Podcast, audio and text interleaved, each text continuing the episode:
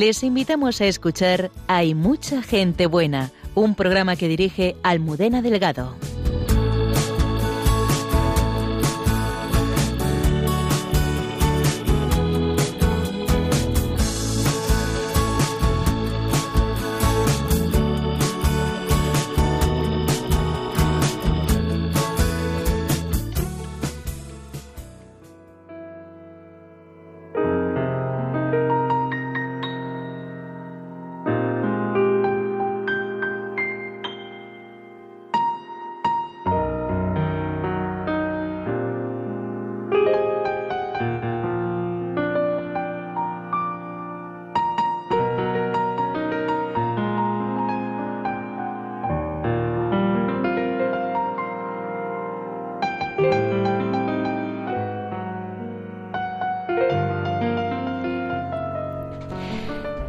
Doce y dos minutos de la madrugada. Bienvenidos al programa Hay mucha gente buena aquí en Radio María.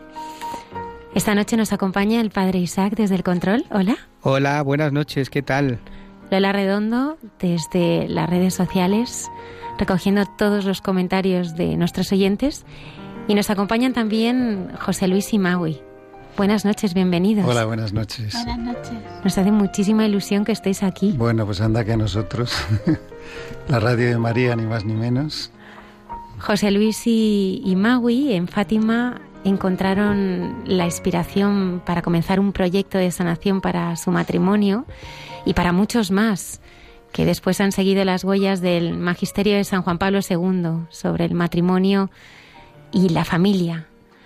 Con ellos vamos a descubrir los milagros que está haciendo el Señor en tantas familias. Y ahora, eh, a través de muchos proyectos, ¿no? De los retiros para matrimonios, de Proyecto Amor Conyugal y otros muchos, ¿verdad? Sí, sí, así es.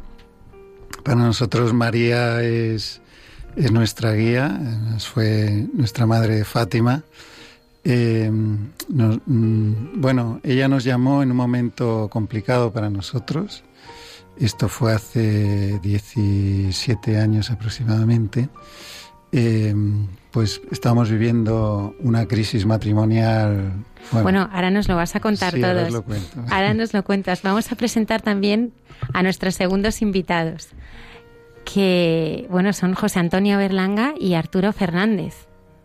Es mucho más elegante que el actor, ¿eh? Buenas noches, bienvenidos. Buenas noches. Buenas noches. Encantado de estar aquí. José Antonio y Arturo eh, son ciegos, pero aunque han perdido la vista en lo exterior, tienen una tremenda luz interior. ¿A qué sí, José Antonio? Sí, yo creo que sí. Además que, que no, se, no se acaba la batería, no hay que recargarla nunca. El señor a ti te llena de dones, ¿eh? Bueno, alguno que otro por ahí ha caído. ¿Y a ti también, Arturo? Bueno, ahí andamos, intentándolo. Seguro que sí. Tendremos también en Entre tú y yo al padre Alberto Rollo, que nos hablará de Josefina Vaquita, que, bueno, es eh, una santa que eh, nos habla de aquellos santos que presentaron algunos de los estigmas de la pasión. Hablaremos también de algunas bienaventuranzas, como es la de la misericordia. Este mucho más esta noche aquí en Hay mucha gente buena. Comenzamos.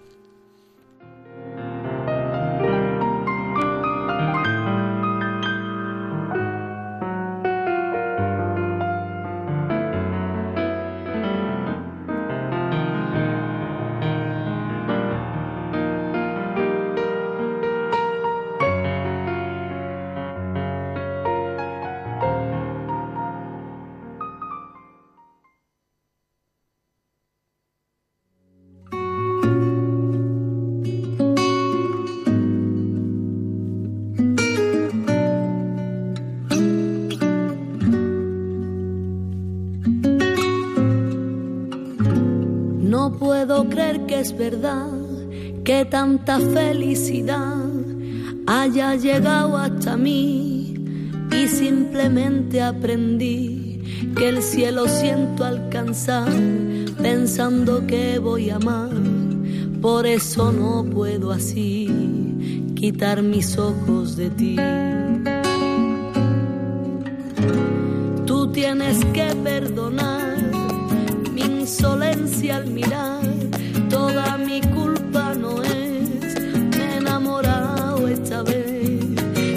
Difícil es insistir, sin ti no puedo vivir.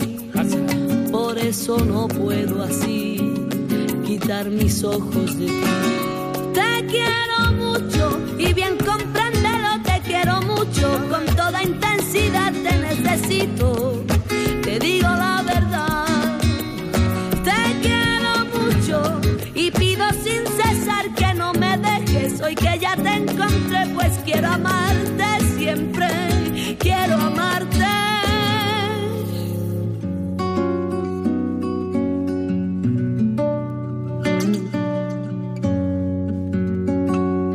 puedo creer que es verdad que tanta felicidad haya llegado. Maui y José Luis, buenas noches. Buenas, noches. Perdona que te he cortado antes, pero es que queríamos crear ese espacio para que pudiéramos para que pudieras ya compartir tu testimonio con todos los oyentes. No, no te preocupes, venimos lanzados a darlo todo. A darlo todo. Sí. El principio fue en Fátima. El principio fue en Fátima, sí. Eh, bueno, nosotros, como te comentaba, vivíamos una, una crisis matrimonial muy fuerte y, estando en esa situación, unos amigos nos invitaron a peregrinación a Fátima. Yo no quería ir, Maui estaba ilusionadísima, pero bueno, al final, como dice ella, mm, con sus habilidades de mujer y tal, me, me consiguió convencer. Así que allí fui arrastrado, pero fui. Fuimos los dos. Y allí, pues, pues bueno, tuve una experiencia muy fuerte de María eh, y ella, pues básicamente, ella cambió, cambió nuestra vida, ¿no? Totalmente. Entonces, bueno, de, ahí es de donde surge todo, ¿no? Si quieres lo comentamos con más detalle o ahora. Ahora. Ahora. Bueno, pues em, estábamos, eh, era el mes de agosto de 2002 y era el día que llegamos, era un viernes y estuvimos pues en, en una capilla de la capilla del hotel. Estuvimos rezando eh, Maui estaba por un lado yo por otro porque en aquel momento pues estábamos un poco alejados el uno del otro. Y, y bueno concretamente yo lo que viví fue que justo después de rezar el rosario que para mí el rosario nunca había significado nada no porque la experiencia que tenía el rosario pues era era rezarlo con mi abuela, que se rezaba ahí a toda velocidad y no, no entendía yo mucho lo que era eso. Pues después de rezar un rosario, esta vez, eh, esta vez bien, pues eh, viví una experiencia muy fuerte de ella en la que parecía como que ella me inundaba absolutamente, ¿no? Me llenaba y como que me desbordaba, ¿no? era una experiencia nueva para mí. Eh, pero bueno, yo Mm, no sé, soy informático, soy muy pragmático y pues tampoco quería darle mucha importancia a eso, ¿no? Estando viviendo esa, esa experiencia, pues eh, ella me transmitió, entre otras cosas más personales, ¿no? Pero me transmitió que, que nos encomendaba una misión para el matrimonio y la familia. Bien, yo no, mm, como te digo, no, no quise creer, creer aquello, ¿no? no a, mí me costaba, ¿no? Tenía que ver o tocar lo que, lo que creía. Y entonces lo que hice fue es que le, pedí una prueba. Le pedí una prueba y, y, me la dio. Y me la dio. Entonces al día siguiente, eh, al día siguiente el responsable de la peregrinación, pues me llamó es que esto siempre me emocionó cuando, es que hace tantos años, pero siempre me emociono, me llamó y me dijo, José Luis, eh, de las doscientas y pico personas que han venido a esta peregrinación y de, los miles de personas que, que estarán mañana, domingo, en la esplanada, ¿no? Porque era cuando se celebraba la Eucaristía, solo cuatro van a llevar a la Virgen desde la capelina al altar mayor y uno de ellos vas a ser tú. Bueno, para mí fue, yo me eché a llorar y le dije, Y le dije, no sabes lo que esto significa para mí. Y aquel día, pues yo siempre digo que ese día no llevé sobre mis hombros una estatua, ¿no? Ese día llevé a María. Cuando, cuando llegamos al altar mayor y situamos a la Virgen junto al altar mayor, los cuatro que la llevábamos nos quedamos custodiándola toda la Eucaristía. Y no te puedes imaginar aquella Eucaristía que yo viví. Fue impresionante. Al lado de María, ¿no? Y nada, cuando acabó aquello, pues yo bajé del altar y, me abracé a Magui llorando y a partir de ahí pues empezaron a cambiar muchas cosas, ¿no? Pero me gustaría que Magui os contara cómo vivió ella ese, ese momento, ¿no? Pues em, por primera vez, cuando has dicho todo empezó en Fátima, pues he caído que no, que todo empezó eh, el día que nos conocimos, porque mm, nuestra boda eh, nos impresionó como la homilía hablaba realmente de, de, lo que iba a ser esto, ¿no? Y mm, bueno, ese día no tomamos conciencia, pero mm, ya después de nuestra conversión, que echamos atrás el vídeo, ¿verdad? Y lo grabamos, todos nos quedamos muy impresionados, ¿no? nos casó un Monseñor. Don Emilio Benavín, ya ha fallecido. Y la verdad que estaba lleno del Espíritu Santo porque yo por eso creo que realmente Dios lo tenía pensado desde el principio, permitió que destruyéramos porque no sabíamos hacerlo, ¿eh? no fue no fue con mala intención ni nada, ¿no? Y permitió para entender cómo pues esa ceguera de no tenerle a Él nos puede destrozar la vida, ¿no? O sea, cómo realmente somos nada sin Él. Y permitió que viviéramos esa experiencia de tocar fondo para poder levantarnos, ¿no? Y entonces ahora, pues claro, mm, somos testigos de, la fuerza y del amor de Dios y cómo Dios no hace, eh, o sea, no reconstruye, sino que hace las cosas nuevas, ¿no? y esa experiencia pues ha sido muy impactante para nosotros porque no es que haya hecho un arreglito así como podemos hacer nosotros, ¿no? Cuando algo se estropea, sino es que lo hace nuevo. ¿Cómo llegasteis vosotros a esa crisis? ¿Cómo, cómo se va produciendo? Pues vosotros habíais tenido siempre fe. ¿Cómo estaba el Señor en vuestro, en vuestro matrimonio, en vuestra vida? Mm. Bueno, yo personalmente tenía una fe muy madura, de hablarle mucho al Señor y escucharle muy poco, de no conocer en absoluto su corazón. Sí le tenía presente, pero, pero como un Dios en el cielo, ¿no? Y, y bueno, sí que asistíamos a la Eucaristía Dominical sin faltar pero ya te digo que no, no conocíamos su corazón ni encarnábamos el Evangelio, no lo, no, nos, no lo vivíamos, claro, no lo conocíamos. Entonces, pues llegamos a esa crisis eh, pues por nuestras diferencias, por no entender el matrimonio realmente como Dios lo pensó, por la falta de conocimiento. Entonces, pues somos conscientes de cómo no construir ya es destruir, ¿no? Entonces, la importancia que tiene pues conocer el plan de Dios, porque si Él es el autor del matrimonio, hay que ir a preguntarle a Él, que lo ha creado, pues cómo hacerlo, ¿no? Es como contar con el arquitecto, ¿no? Y es verdad que es un proyecto divino el, matrimonio y, y, es fundamental contar. Entonces nosotros no contábamos con él.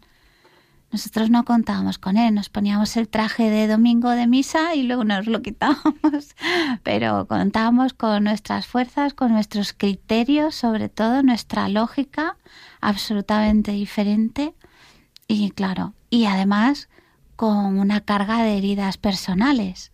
Entonces, pues, esto es una bomba. Para, o sea, para, bueno, entrar un poco en detalle, ¿no?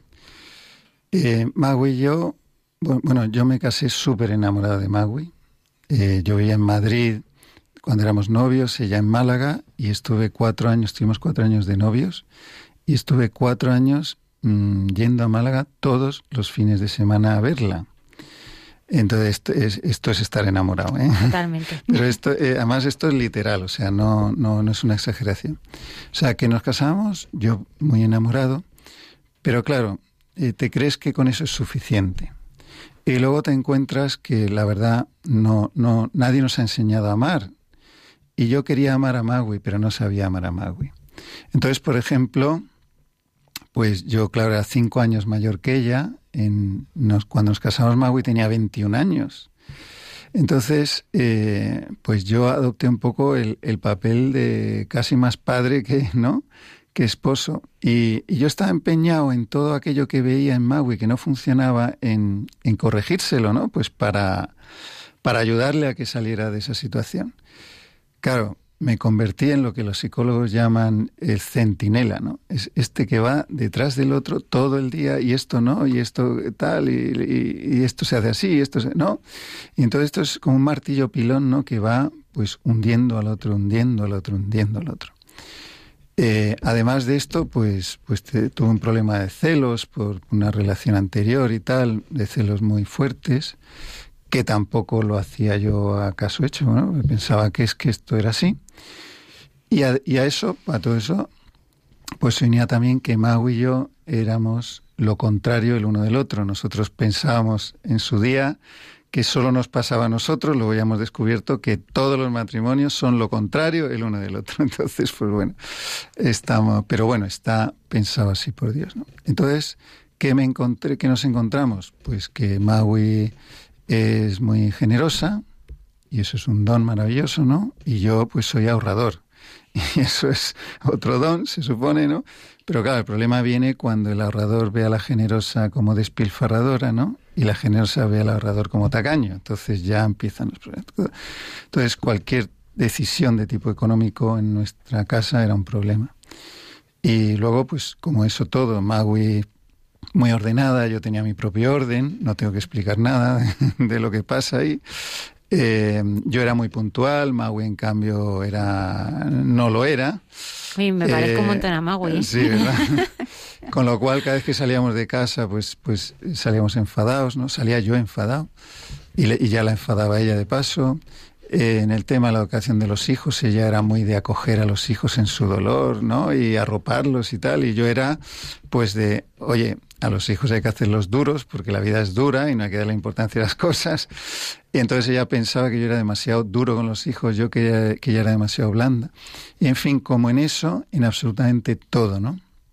Todo, o sea que si ella le gusta a mí con la puerta abierta, a mí con la puerta cerrada, que ella empachurra el dentífico, yo lo enrollo por abajo. o sea, que es que dices en todo, ¿no? Y, claro, en, aquel momento nosotros lo interpretábamos esto a nuestra manera, ¿no? Y llegamos a pensar que éramos incompatibles, ¿no? Que es lo que vemos ahora muchos matrimonios que les pasa, ¿no? Y resulta que no. Resulta que no, que esto, eh, luego San Juan Pablo, que luego os contaremos, luego San, San Juan Pablo nos enseñó a amar, ¿no? Y, y, aprendimos a mirar, a mirarnos de otra manera y a descubrir la belleza y la grandeza que había en nuestro matrimonio tal como somos, ¿no? Y como el uno, pues el, el uno es la ayuda adecuada del otro tal como es, ¿no? Porque Dios lo ha creado, nos ha creado el uno para el otro. Pero eso lo descubrimos después. Entonces, esta, esto nos lleva a un montón de discusiones y tal, que, que nos, haría, nos seríamos mutuamente, que ya, claro, nos ofendíamos, ¿no? Y, y llegó un momento que yo me recuerdo en la cama mirando al techo y diciéndome a mí mismo, esto no tiene solución, ¿no? Y, y, yo así, pero Maui acabó con una depresión tremenda, ¿no? Una depresión que no, vamos, que, que se tragaba la lengua y convulsionaba. Entonces esto fue, no, no fue ninguna broma, ¿no? Cómo, cómo acabó esto. Es decir, tocamos fondo de verdad. Tocamos fondo de verdad. Pero bueno, ahí estaba la Virgen eh, saliendo a nuestro rescate y gracias a, todo lo que hemos sufrido y lo que hemos pasado, pues ahora podemos ayudar a muchos que están pasando o pasan por donde nosotros hemos pasado. José Luis Maui, eso es qué encuentro más fuerte con, con la Virgen. Qué encuentro más fuerte. Es ahí donde, donde sientes, eh, bueno, donde descubres esta vocación ¿Cómo es? ¿Qué, es lo que sientes que la Virgen te pide o te llama? Bueno, no fue fácil interpretarlo. interpretarlo. Eh, primero porque yo viví esa experiencia tan fuerte de la Virgen y, y, me quedé, me quedé que no, no era capaz de reaccionar. Eh, mm, absorto, no sé. Mm, yo luego, leyendo el, Evangelio, ¿no? Eh, bueno, Zacarías, ¿no? Que no creyó y se quedó mudo y luego, de alguna forma, me sentía yo identificado con Zacarías, ¿no? Decía, es que, claro, no creí y por eso entonces, em, yo solo sabía que cada vez que mm, volvía a rezar el rosario, eh, pues volvía a vivir esa experiencia tan fuerte de María, ¿no? Pero fíjate cómo es la cosa que rezaba el... Bueno, era tan fuerte que, yo me recuerdo un día tomar en el sofá, eh, rezando el rosario y, y de, de, repente darme cuenta que hacía un rato que no, que no respiraba, que se me había olvidado respirar. O sea, era tan intensa la relación con Mariano que, que, que lo vivía así de fuerte. Bueno, pues mm, no te lo vas a creer, no te lo vas a creer, pero con el tiempo, poco a poco, fui dejando de rezar el rosario. A pesar de estas experiencias que vivía, ¿eh? y volví a mi vida de antes. O sea que la cosa fue complicada. En cambio, Maui no. Maui sintió una llamada muy fuerte. Bueno, que lo cuente, cuéntale tú mejor.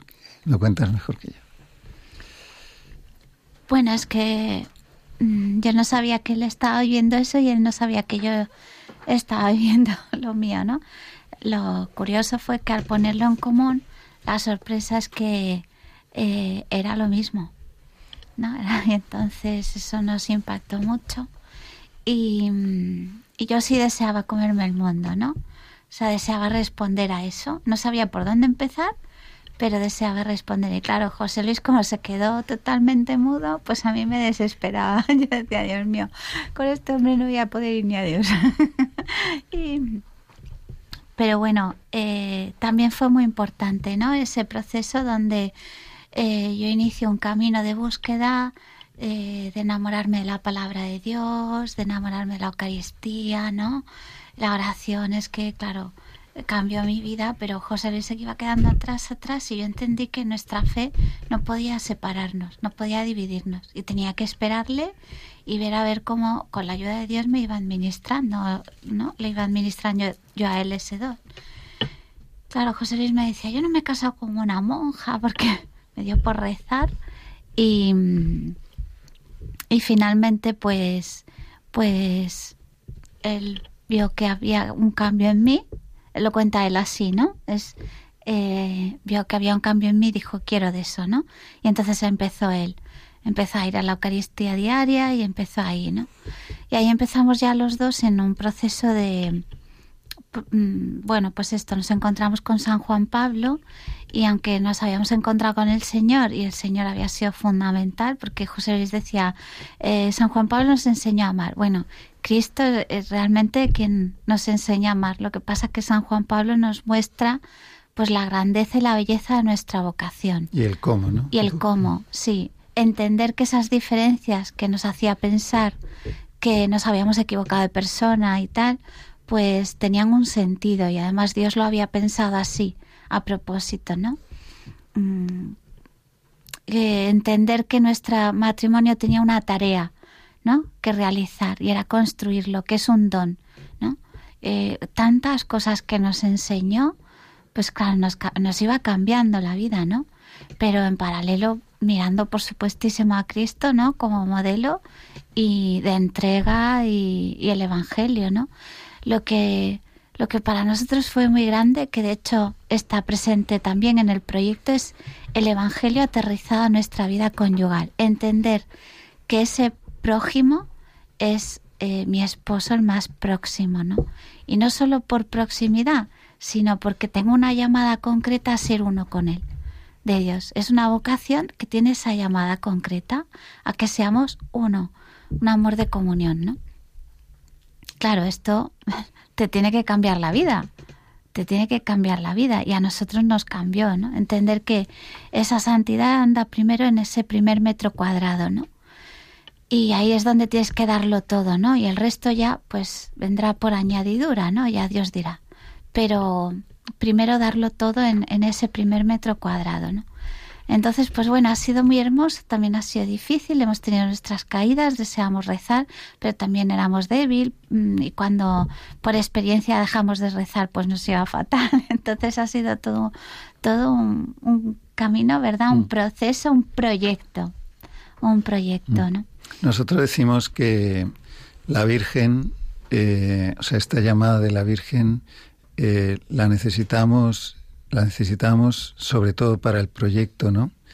Porque digamos que nuestro matrimonio nos lo hemos tenido que currar con su gracia, con su ayuda, pero no ha sido fácil, no ha sido fácil. Hemos tenido que, mm, además muy torpemente, mm, sin guía, sin saber cómo ni dónde, pero, pero mm, teníamos que, que buscar ese camino, ¿no? Que ya si quieres contamos. Claro. Sí.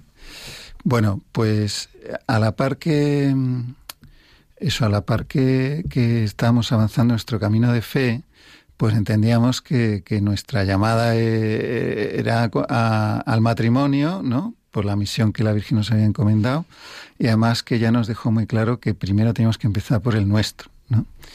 Así que, pues ahí nos ves buscando, y, y bueno, ella hizo que, que tuviésemos que, eh, em, que, que, informarnos, que aprender, porque empezaron a surgir matrimonios que, que querían también aprender. empezamos a dar prematrimoniales y empezaron a aparecer matrimonios que querían seguir y entonces nos teníamos que formar para enseñarles a ellos y eso nos obligaba a formarnos a nosotros. O sea que no, nada de esto fue premeditado, sino que ella nos iba poniendo en el camino lo que íbamos teniendo que hacer en cada momento. En esa búsqueda Mm, para, para, descubrir el cómo amarnos, ¿no? Eh, cómo hacerlo concretamente en nuestra vocación. Eh, bueno, pues mm, leímos que el Pontificio Consejo para la Familia decía que el matrimonio tenemos una gracia específica y necesitamos un camino de fe y formación específico permanente. Y claro, cuando leímos esto, dijimos, eso es lo que buscamos, un camino, un camino específico, permanente, o sea, un camino que, que te va diciendo en qué orden tienes que, hacer las cosas. Así que eh, lo primero que hicimos fue ponernos en contacto con el Pontificio Consejo en Málaga, un matrimonio que, que vive allí, y nos dijeron, pues mirad, no hay nada, no, no existe este itinerario, este camino no existe para matrimonios. Hay el de novios, pero, pero para matrimonios no hay. Bueno, pues un poco decepcionados, ¿no? Pues, pero bueno, no tiramos la toalla y ya pues hablamos con como señor Reichpla, que era entonces el presidente de la subcomisión Familia y Vida de la Conferencia Episcopal, y lo mismo nos dijo, no hay nada. Es más, nos dijo, nos dijo, tenéis que hacerlo vosotros los matrimonios. Y claro, Mau y yo nos miramos y decíamos, pero si, si somos los primeros que no tenemos ni idea, ¿qué vamos a hacer nosotros los matrimonios? ¿no? Nos pusimos en, en contacto con Roma, tampoco. Total, que en esto que ya habíamos empezado a ver las catequesis de San Juan Pablo, primero Mau y yo en nuestra casa, ¿no? Y, nos y descubrimos que ahí estaba, ahí estaba el itinerario, ahí estaba el camino, porque San Juan Pablo estuvo casi cinco años, casi todos los miércoles, hablando sobre el matrimonio y la familia. Y nos ha dejado ahí un tesoro maravilloso. Es la catequesis más larga de la historia y es sobre el matrimonio y la familia. Entonces ahí veíamos, mm, en San Juan Pablo vimos tres cosas que no, que no habíamos visto en ningún otro autor y que, y que fueron las que nos marcaron de alguna forma el rumbo, ¿no?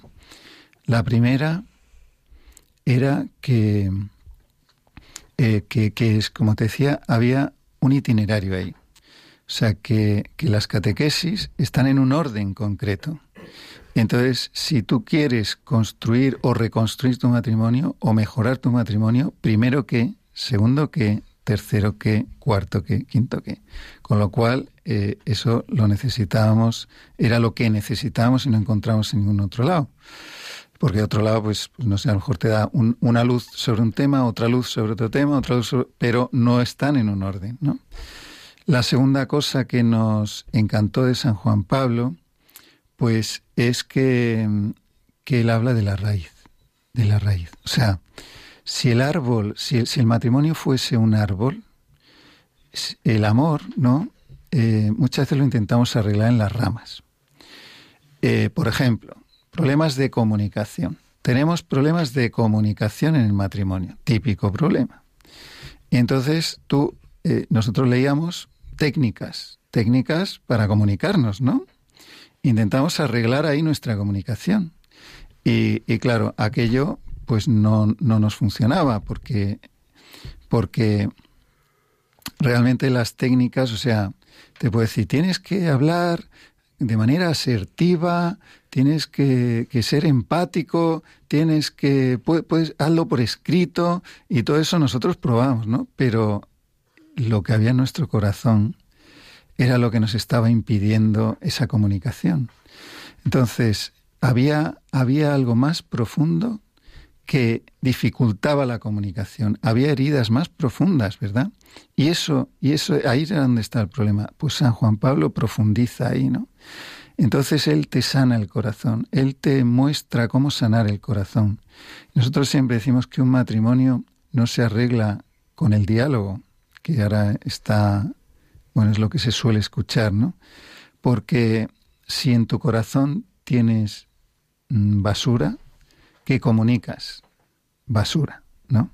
Por lo tanto, eh, el diálogo es fundamental, pero hay un paso previo, que es la conversión del corazón.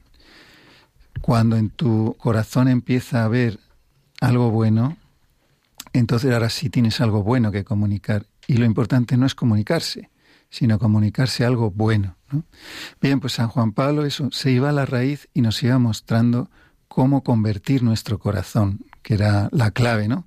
Y ahí descubrimos que convirtiéndonos, sanando las raíces, el árbol se sana solo, la comunicación fluye sola, ¿no?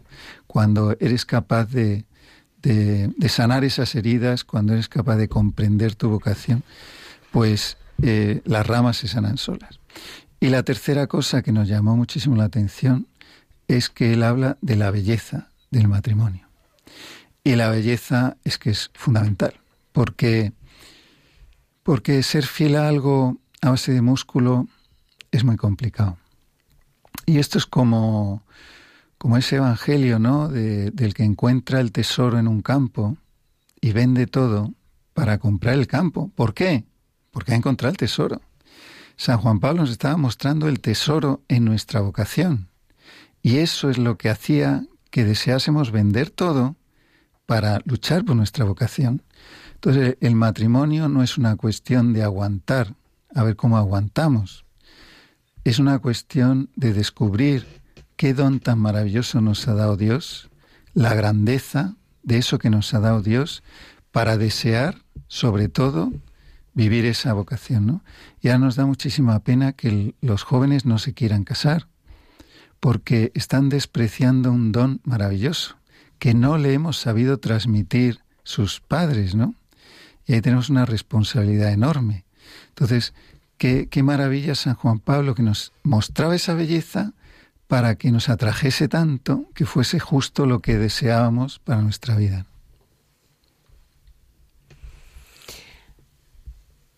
Maui, ¿por, qué crees, y ahora que es tan difícil que, que los matrimonios no permanezcan, bueno, muchas veces eh, eh, permanecen unidos, pero como desconocidos, ¿no? Una vez en una homilía eh, escuchaba a un sacerdote decir que, a veces los matrimonios se convierten en historias de egoísmos compartidos, ¿no? ¿Qué, qué es lo que falla? ¿Qué es lo que falla cuando, cuando, cuando eh, pues quizá a lo mejor pues el amor se convierte en necesidad, la necesidad en uso, cuando no hay esa comunicación espiritual tan necesaria, ¿no? Porque hablaba José Luis y es verdad, ¿no? El Señor al final es el que sana el corazón, ¿no? Es, es la raíz, ¿no? Porque si el Señor te cambia el corazón, desde ahí ya puedes amar, porque no amas tú, ama Él a través tuyo, ¿no? Pero ahora estamos en una sociedad en lo que, en la que, bueno, pues quizá es, es complicado, ¿no? Difícil encontrar, pues, pues matrimonios unidos y que sobre todo, pues, pues dejen que el Señor vaya haciendo nuevas todas las cosas, ¿no? Eh, vaya, eh, pues, reinventando, vaya cambiando, ¿no? ¿Cuál crees que, que, que son esas carencias, a lo mejor, que, que los matrimonios de la sociedad de hoy pueden tener? Bueno, sin ninguna duda, nosotros que acompañamos a muchos matrimonios, eh, lo que imposibilita el plan de Dios es el pecado. Es el pecado. Entonces, pues esto deforma eh, terriblemente, ¿no? Este proyecto de Dios que había soñado desde el principio para cada uno de nosotros. Entonces, por eso es tan necesario conocer su plan, conocer su corazón, conocer a Dios de verdad, no y acoger ese don, ¿no? Porque acogiendo el don, eh, pues abriendo el corazón, ¿no? Como decía San Juan Pablo, no tengáis miedo, ¿no? Abrir las puertas de par en par a Cristo, porque es verdad que acogiendo el don, pues todo lo va transformando, ¿no? Y el pecado deforma muchísimo. Y San Juan Pablo precisamente nos mostraba, primero te muestra el matrimonio como Dios lo pensó, luego cómo le afecta el pecado y ahí se ve pues las profundidades del corazón, ¿no? del hombre. Y esto es fundamental, conocerlo y, y pues para, para luchar contra ello, ¿no? Yo, ante todo esto que también habla antes José Luis, es, es dejar al espíritu hacer, ¿no? O sea, en definitiva es eso el secreto, acoger y dejar hacer porque no somos nosotros lo que lo hacemos posible este proyecto, ¿no? O sea, es Dios, entender un amor indisoluble, poder amarnos como Él nos amó, solo es posible teniéndole a Él muy presente en nuestra vida. Y, nada más, tampoco, no es cuestión de, vale, ahora lo conozco y ahora me voy a esforzar en hacerlo. Pues no, porque para ti va a ser imposible. Entonces, ahora ahora lo acoges y ya lo conoces, ¿no? Eh, lo vas conociendo y, él te va, te va dando, ¿no? En, en, esa relación que se, que se da, ¿no? Que se da para que tú te puedas dar, ¿no? Y esto es lo que lo hace también bello, ¿no? Muy bello, ¿no? Y además lo hace eh, como, la, como las bodas de Caná. O sea, yo tengo esa experiencia de estar enamorada de mi esposo ahora, ahora, ¿no? Mm, no de novios o no al principio, sino ahora, ¿no? Y porque estoy enamorada de la belleza de, de lo que Dios también ha hecho y está haciendo con él, ¿no? Y claro, es que eso tiene la firma de Dios. Antes tenía la firma suya, la de José Luis Gadea Navarrete y la mía, ¿no? Y esas firmas están un poco torcidas. Mm, yo así por poner un caso, casos que vivimos, ¿no? Experiencias que vivimos. Eh, bueno, es verdad que haber sacado a Dios de, nuestra vida, ¿no? Eh, es clave. O sea, San Juan Pablo dice que por el pecado, eh, bueno, tenemos una naturaleza caída y hemos perdido casi totalmente la capacidad de amar, ¿no? Entonces, eh, bueno, pues eh, Él nos ha dado una gracia que nos que hace posible otra vez que nos que nos amemos como Él había pensado, ¿no? Entonces, claro, si no contamos con su gracia, pues es complicado.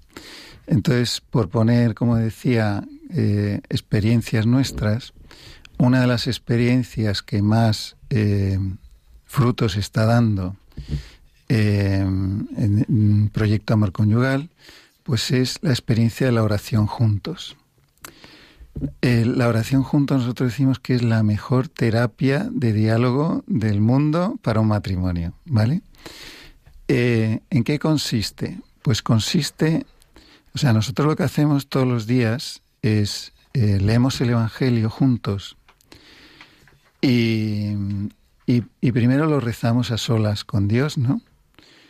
Eh, bueno, pues en, ese mirar cómo hace Dios, o sea, cómo hace el Señor, cómo hago yo, o sea, eh, confrontarme con Él para aprender cómo se ama de verdad, ¿no? Y cómo no estoy amando yo, ¿no? Entonces, aprender a configurarme en el amor, ¿no? Pues como, mm, mm, asemejándome a él, ¿no?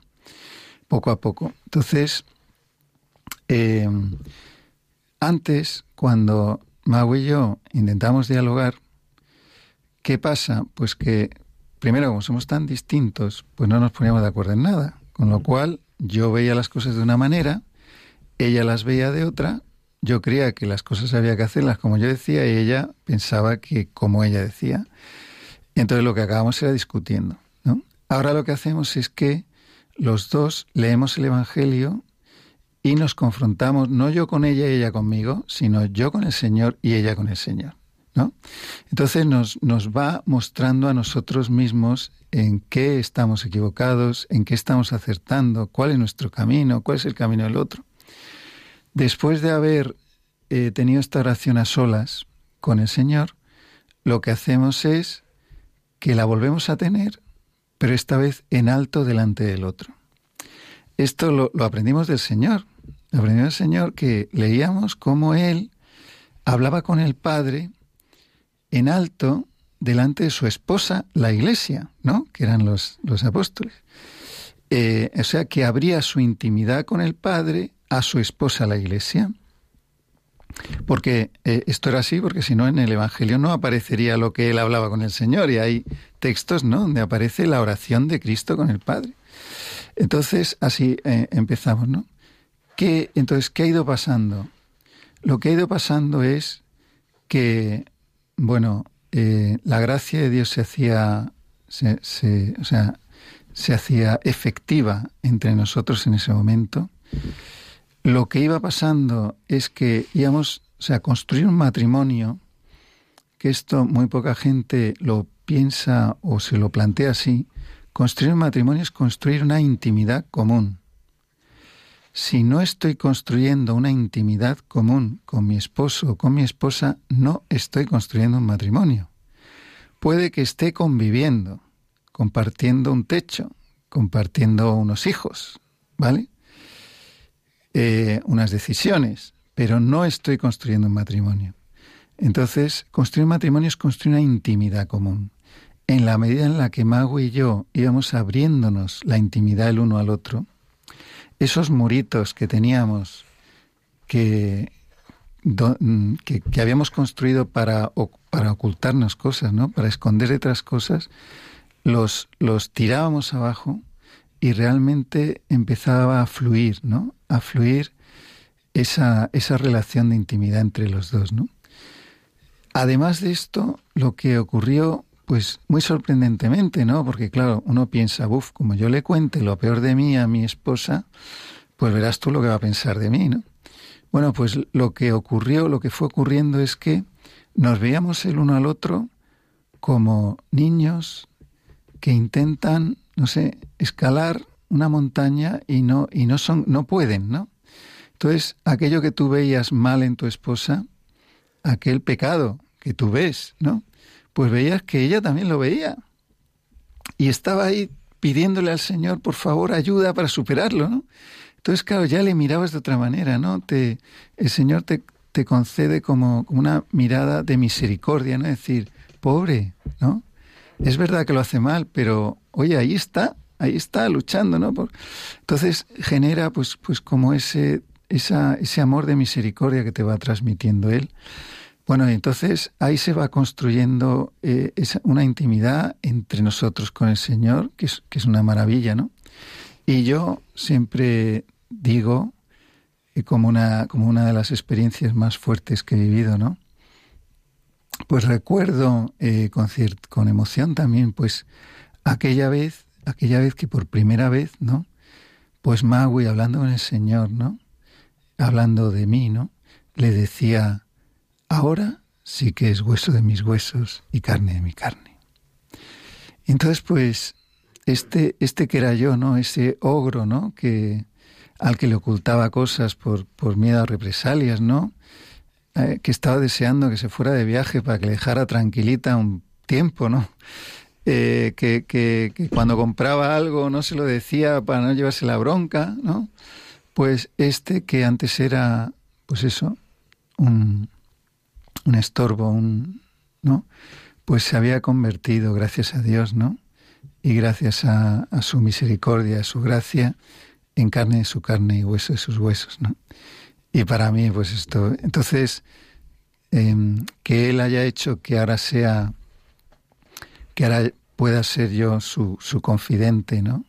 Su mejor amigo, la primera persona en la que ella piensa cuando le pasa algo, eh, bueno, pues vivir esta experiencia, ¿no? Esto de pedirnos ayuda mutuamente en nuestras dificultades, en nuestros pecados, ¿no? Oye, tengo esta debilidad, échame una mano. Y, y de verdad eh, que es muy efectivo, ¿no? Hay muchos esposos que andan confesándose una y otra vez de las mismas cosas porque no están contando con, como le llama San Juan Pablo, su ayuda adecuada, ¿no? Que es su esposo, que es la persona que Dios ha puesto ahí para para él, ¿no? Para ayudarle a llegar a Dios. Entonces, como todo esto no se va uniendo y, nos y ha cambiado radicalmente nuestro matrimonio. Vuestra vida, Maui, es, es de una entrega absoluta.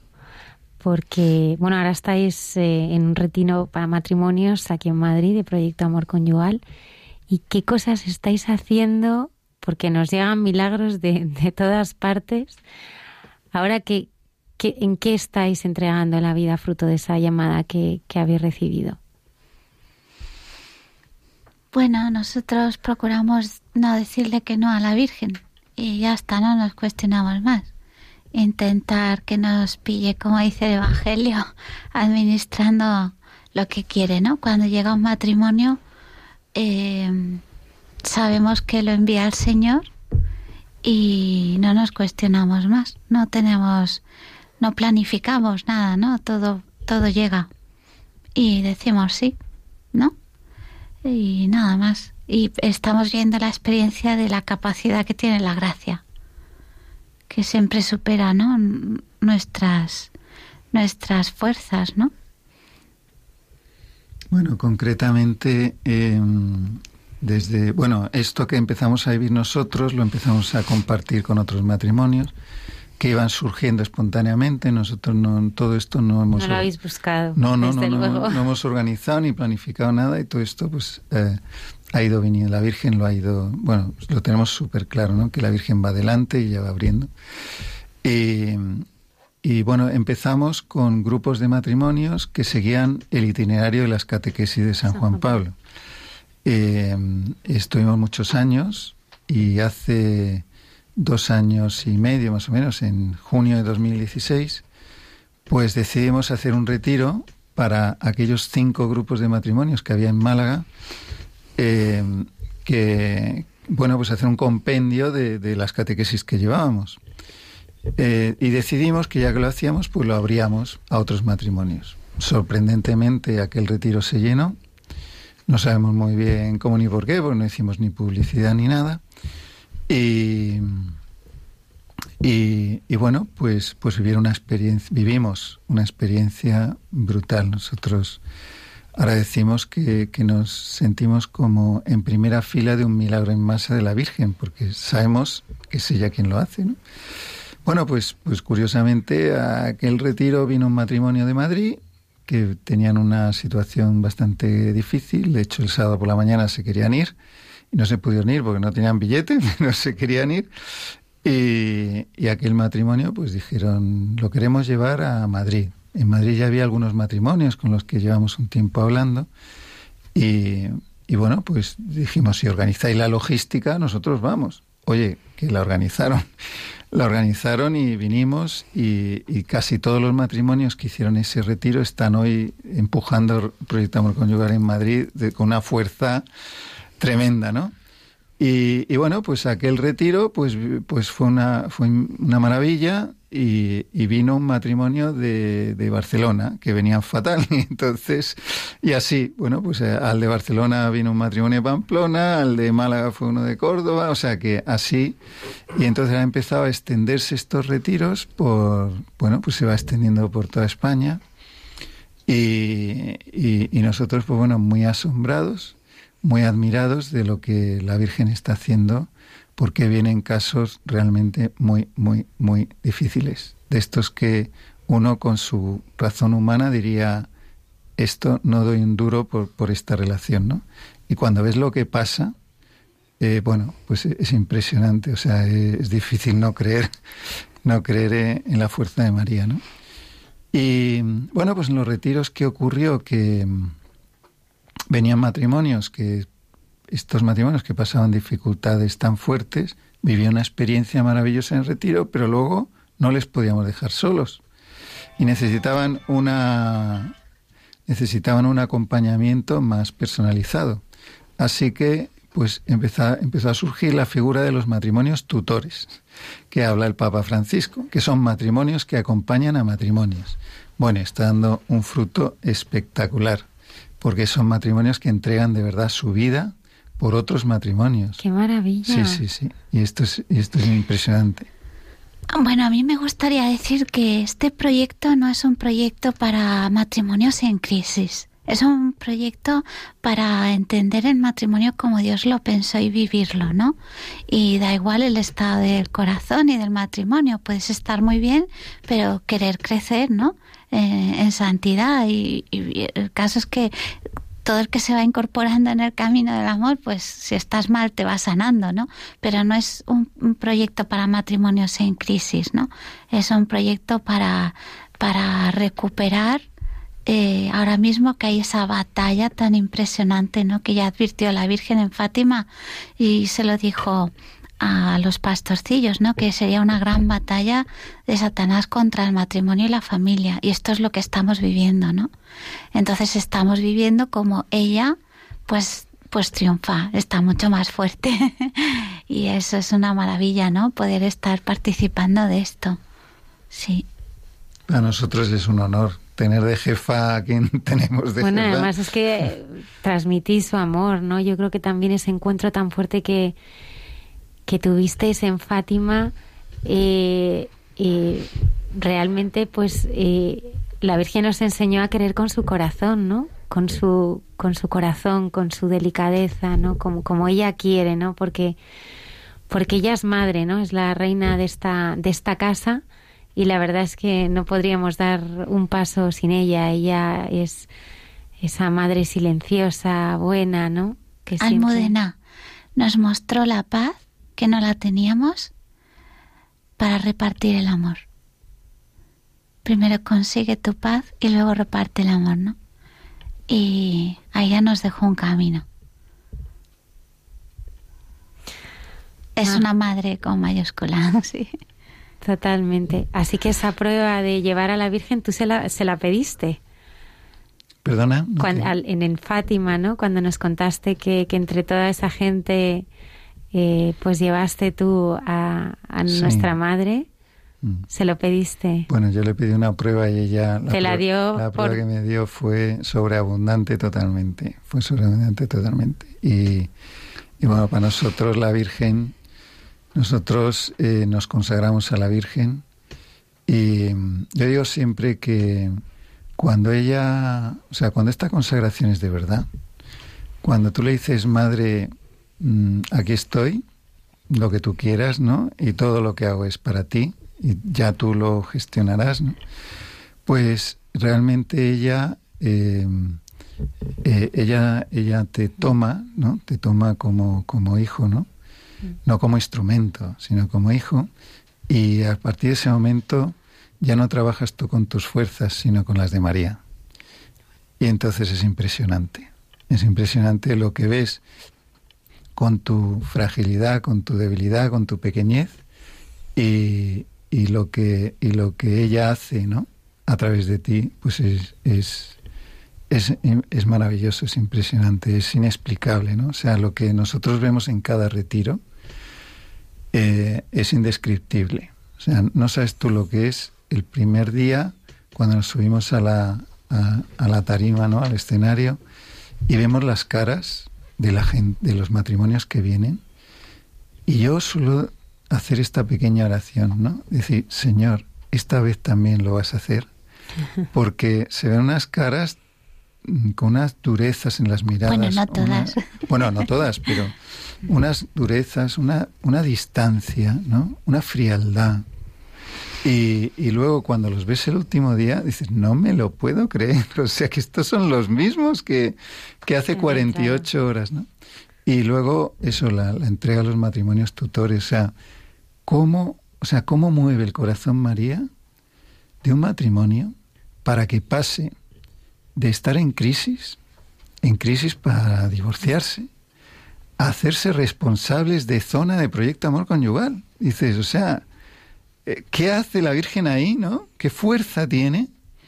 Que pasan de una crisis matrimonial a lo que conlleva hacerse responsables de una zona pues como Barcelona, como Pamplona, como pues es tremendo, ¿no? Es, impactante. Y bueno, y lo último y, otro tema que, ah, que ofrece también el proyecto es a través de la web, ¿no? Que en proyectoamorconyugal.es publicamos todos los días el Evangelio con un comentario específicamente orientado a matrimonios para ayudar, para colaborar, a, pues para que los matrimonios recen juntos, ¿no? Para esta oración conyugal. En el Génesis vemos que Adán y Eva paseaban juntos al atardecer con Dios. Y, y, Dios solo empieza a dirigirse por separado a Adán y a Eva después del pecado. Antes no era así. Entonces, cuando Cristo nos remite al principio, ¿no? nos remite a volver a vivir eso, ¿no? Esa, esa, ese pasear juntos al atardecer con Dios, ¿no? Pues en esta, a través de la web, con esto, este comentario del Evangelio, ayudamos a que los matrimonios, pues, eh, vivan el Evangelio en su, en su vocación, ¿no? Porque si mi llamada a la santidad es el matrimonio, el primer sitio donde yo tengo que aplicar el Evangelio es a mi llamada, ¿no? Que es el matrimonio. Mau y José Luis, muchísimas gracias. No nos queremos cansar más. Eh, sé que estáis en medio de un retiro. Agradeceros el esfuerzo que, habéis hecho por, por estar aquí esta noche. Muchísimas gracias. Gracias, Maui. Gracias a vosotros, Almudena. Muchas gracias. Gracias, José Luis. Hemos estado como en casa. ¿Habéis estado bien? Sí, claro. Me alegro un montón en, casa de, la Virgen. Claro, en la casa de la Virgen, ¿cómo vamos a estar? Como en casa. Os agradezco mucho que hayáis, mm. que hayáis estado. Gracias. gracias.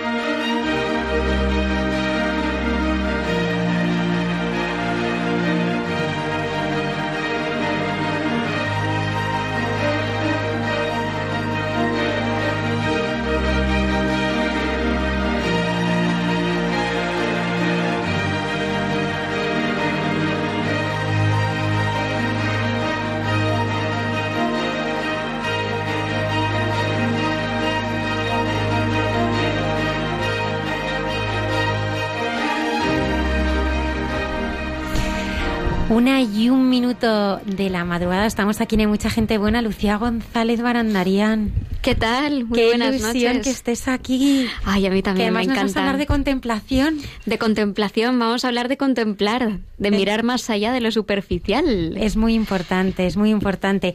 Bueno, antes que se me pase, tengo que comentar a todos los oyentes que mañana nuestra Paloma Niño retransmitirá con el equipo de, Radio María la beatificación de los seminaristas mártires de Oviero. Mm. Fíjate qué bonito, se mantuvieron firmes en la fe, en la esperanza, rezaron el rosario, además de hacer diversos ofrecimientos, y algunos se confesaron pensando que aquel sería su último, su último día. Estamos hablando de los siervos de Dios Ángel Cuartas Cristóbal y ocho compañeros mártires estudiantes del seminario de Oviedo que serán beatificados mañana sábado, ¿no? Y, bueno, en la ciudad de Oviedo va, a ser, precioso eh, acompañar a Radio María ¿eh? en esta ceremonia. Arturo Fernández, más elegante que Arturo Fernández. y tenemos también eh, con nosotros a, José Antonio a José Antonio Berlanga. ¿Qué tal? ¿Os ha gustado la entrevista de Mago y José Luis? Nos hemos quedado con pocas con sin palabras, vamos. No me lo creo, José Antonio, que tú te quedes sin palabras. Nosotros ahora ya no sabemos si aportaremos mucho después de lo que hemos oído, pero bueno, se intentará. Vosotros eh, no podéis ver con, con los ojos del cuerpo, ¿no? Pero sí con los del corazón. Pues, hombre, sí. Eh, en mi caso, eh, a lo mejor es distinto al de Arturo, en el, porque Arturo, bueno, tiene su fe desde antes que perdiera la vista yo, sin embargo, bueno, antes de perder la vista, sí iba, iba a misa los domingos, pero yo no había tenido un encuentro real con el Señor. Hasta que fui perdiendo la vista, entonces poco a poco sí fue un encuentro más, más íntimo. José Antonio, ¿cómo, fue ese proceso? Pues el proceso era yo, yo estaba estudiando una carrera, yo estaba estudiando una ingeniería, bueno, pues tipo joven, ¿no? Que pues sales los fines de semana, pues vas con amigos, para arriba y para abajo, vas a misa los domingos, pero tampoco entiendes realmente, ¿no? qué es ir a misa el domingo y qué es, la fe. Hasta que estudiando la carrera, pues empecé a perder vista poco a poco. Eh, los primeros síntomas fue que se me nublaba la vista en los exámenes más largos y ya, bueno, pues poco a poco eh, me iba poniendo más cerca de, de, las mesas que estaban más cerca de la pizarra hasta que ya me puse en la primera fila porque no veía, no veía las letras de la pizarra y ya al final pues acaba, acabé ni yendo a clase o a las prácticas. Bueno, y así empezó un poco todo. Mm, ya me diagnosticaron, no sabía lo que me estaba pasando y me diagnosticaron una retinosis pigmentaria. Entonces ya me dijeron que era degenerativo y que no se sabía cuánta vista iba a perder pero que sería degenerativo. Yo realmente tampoco le di mucha importancia. No sé por qué. Si es que ya estaba preparando el Señor y decir, no le des importancia, que te voy a dar más dones de lo que te voy a quitar. Pero yo de momento no, pues bueno, pues seguíamos ahí hasta que tuve que dejar ya la carrera, la ingeniería. Y bueno, pues gracias a Dios, mm, digamos que me quitó el don de la vista física, pero me dio el don de poder hacer otra carrera que es la fisioterapia y me dio un don en las manos. Bueno, pues ahora soy fisioterapeuta. José Antonio, yo mm, quiero preguntarte si tú te, pues no sé, te, te, enfadaste con, con, el Señor, ¿no? Porque veías y... No, no me enfadé con Él porque ni siquiera había tenido encuentro.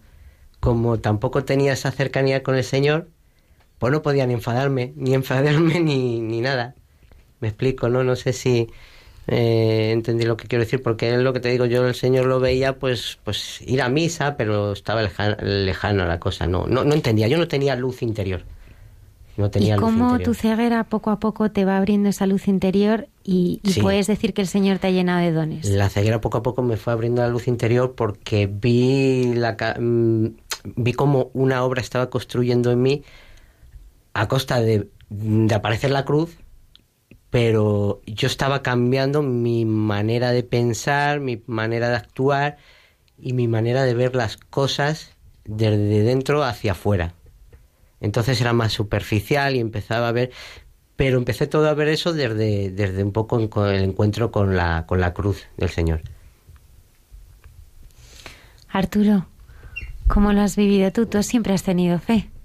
Eh, bueno, me, en muchos puntos pues es un poco parecido a Joselito, a José Antonio, pero en otros pues, Joselito te llaman. Joselito lo llamamos. Sí, sí, de familia. no nos lo habías dicho. Sí, sí, ¿Eso es porque cantas bien? Sí, de, de, maravilla. La ducha no veas. Sí, sí. Toca la guitarra y todo, vamos. Bueno, eh, bueno es, muchos, es, otro don muchos que dones. Me, otro don que me dio después el Señor. Cuando veía no tocaba la guitarra, luego tocaba la guitarra, pues pues bienvenido sea. Sí, sí, está repito de dones.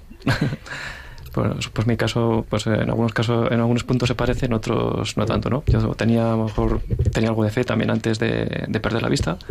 Así que, bueno, en mi caso, pues el Señor y la Virgen me han llevado de la mano más o menos siempre. Aunque, bueno, esto es un proceso de todos los días, ¿no? Que al final, pues, la conversión tiene que ser a diario y todos los días tenemos que renovar y todos los días tenemos que, que estar ahí, ¿no? Esto, pues bueno, no es un camino de rosas, también tiene sus espinas, todos los días no son iguales, hay días que, que bueno, como la vida misma, ¿no? hay días que estamos mejor, días que estamos peor, pero bueno, pues a diario hay que estar ahí empezando y comenzando una y otra vez. A mí me gustaría saber, Arturo, tú, eh, tú sí que tienes algo, algo de vista o viviste también un, un proceso un camino. En ese caso ha sido parecido a José Antonio, porque bueno, también tengo retinosis pigmentaria. Y también, bueno, lo mismo. Cuando estaba en el colegio estudiando, pues también, pues poco a poco me iba acercando también a, a las mesas hasta llegar a la primera fila para poder intentar ver un poco la pizarra. Y en la, cuando estaba estudiando también en la universidad fue cuando perdí más la parte central. Bueno, dentro de las retinosis, lo normal suele ser acabar eh, perder el, la visión lateral y ver por un tubo de escopeta, ver poco, pero donde ves pones la bala. Pones el foco. sí, eso es lo normal. Pero en nuestro caso, pues hemos perdido la parte central y vemos un poquitín por el lateral.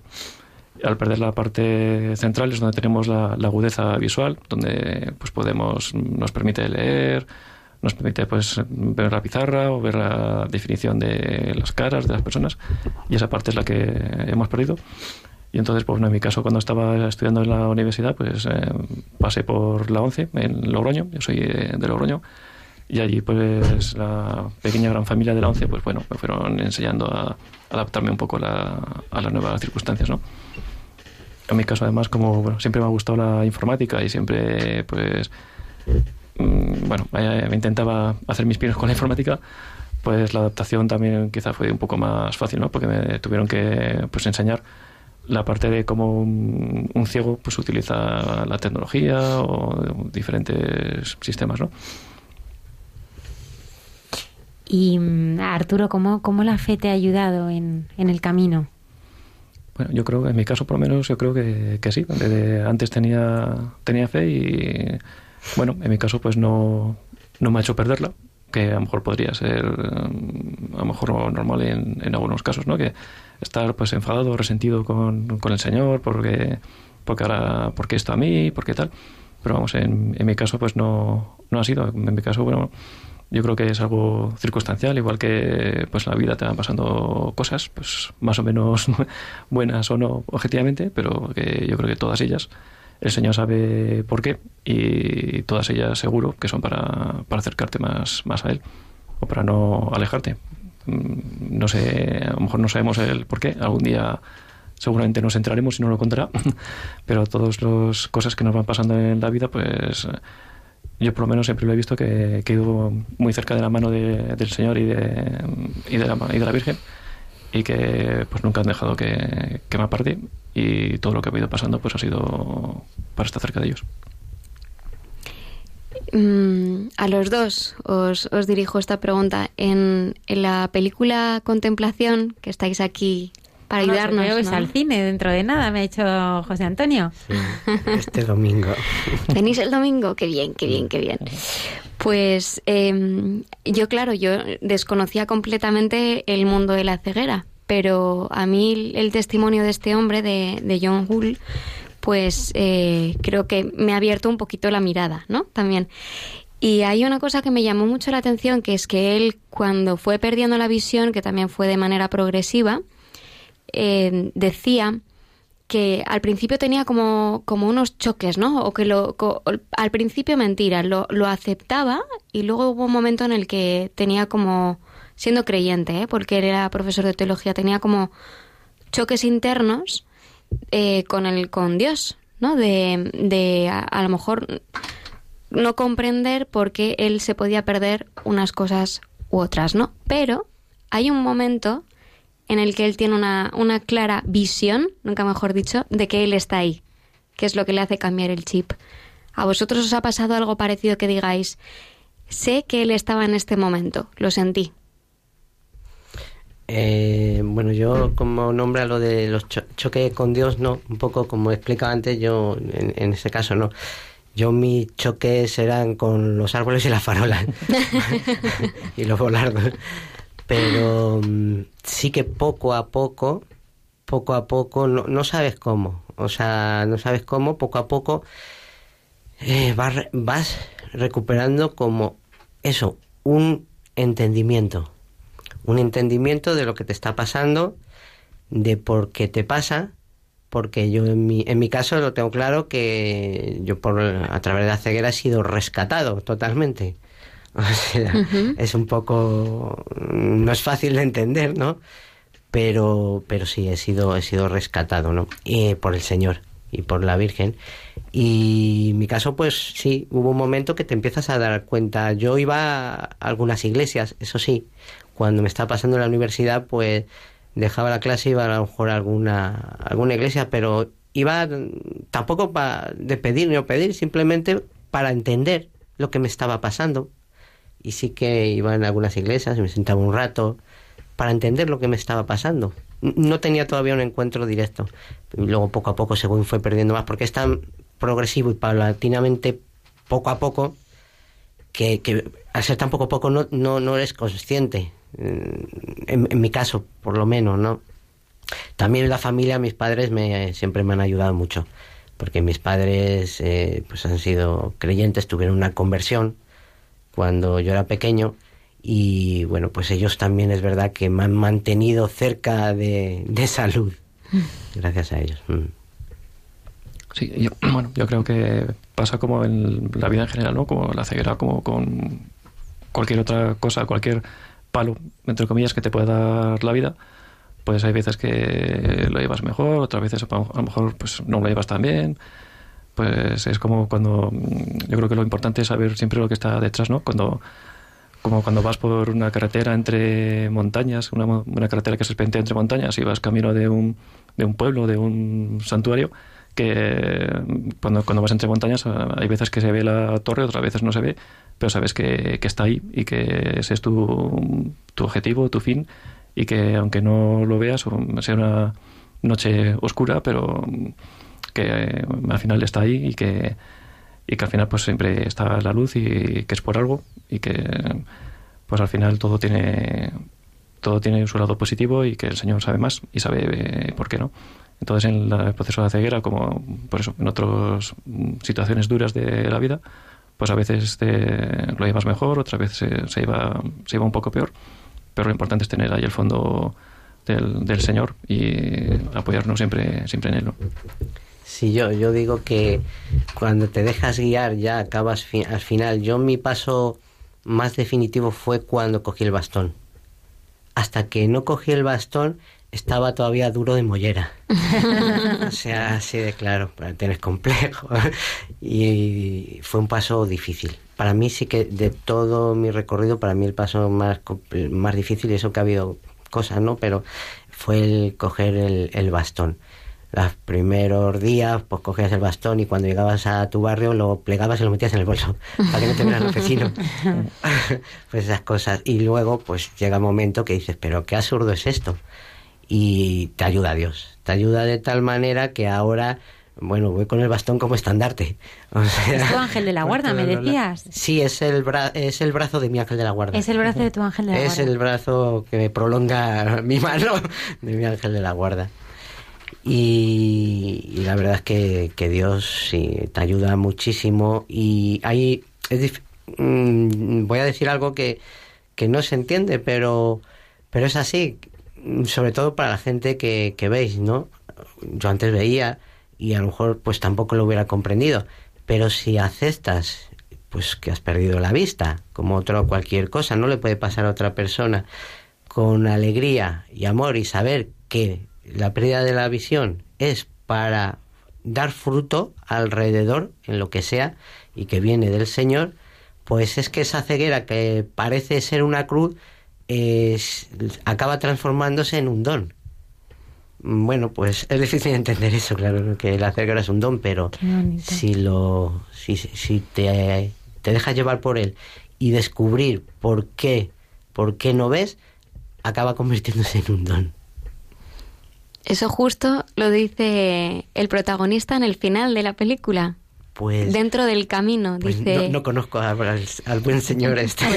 le conocerás, le conocerás el domingo, pero me parece muy bonito porque al final es el camino interior, ¿no? De, de a lo mejor de, de muchos años para llegar a esa conclusión. Él decía, eh, además le pasó en una iglesia, cuando de repente logra entender y dice, y le explicaba a su mujer, me he dado cuenta de que esto que, para, que yo pensaba que era una maldición, me he dado cuenta de que es un don. Dice, a lo mejor no es un don que yo hubiera pedido o un don que desearía para mis hijos, Dice, pero es un don y la pregunta no es por qué tengo este don, sino qué voy a hacer con ese don. ¿Qué frutos voy a conseguir con ese don? Y es exactamente lo que has dicho. Y me encanta porque eh, realmente es el, es el camino del alma, ¿no? Y, y poder comprender, ¿no? O sea, el, el, poder que decías, intentaba comprender al principio, poder, poder comprender que eso es una misión y que es un don, es fabuloso y es verdad que estáis haciendo mucho bien. Vamos a crear así ambiente de cine y vamos a escuchar el tráiler.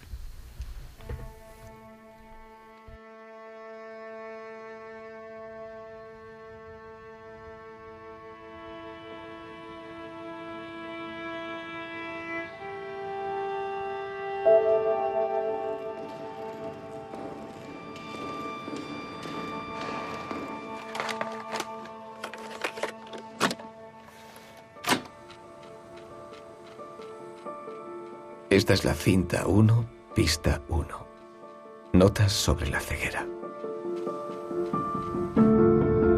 5 de julio de 1994. ¿Qué le pasa a esa parte del cerebro cuando ya no hay estimulación óptica? Lo que me preocupa es entender la ceguera. Acabo de descubrir que las imágenes que conservo en mi mente se han difuminado, de que no recuerdo fácilmente cómo es la cara de mi mujer o la cara de mi hija. Empecé a tener muchísimo miedo de que algo se hubiese roto entre nosotros y no hubiera cura. Todo va a la deriva. ¿Por qué me pasaba esto a mí? ¿Quién tenía derecho a privarme de ver a mis hijos en Navidad?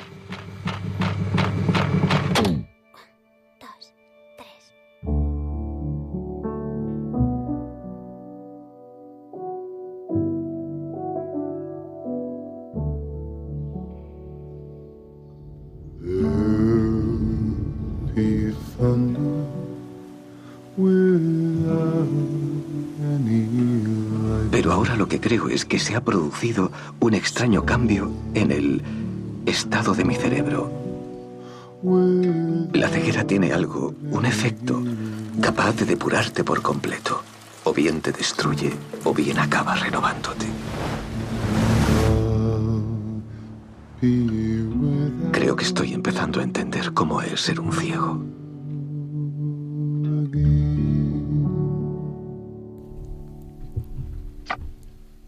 ¿Os apetece, eh? Totalmente. Pues se estrena ya. ¿Cuándo se estrena? Se estrena la semana que viene, por fin, en el viernes 15, en, en, un par de ciudades de España y unos días después se va a proyectar como en otras 10, 15.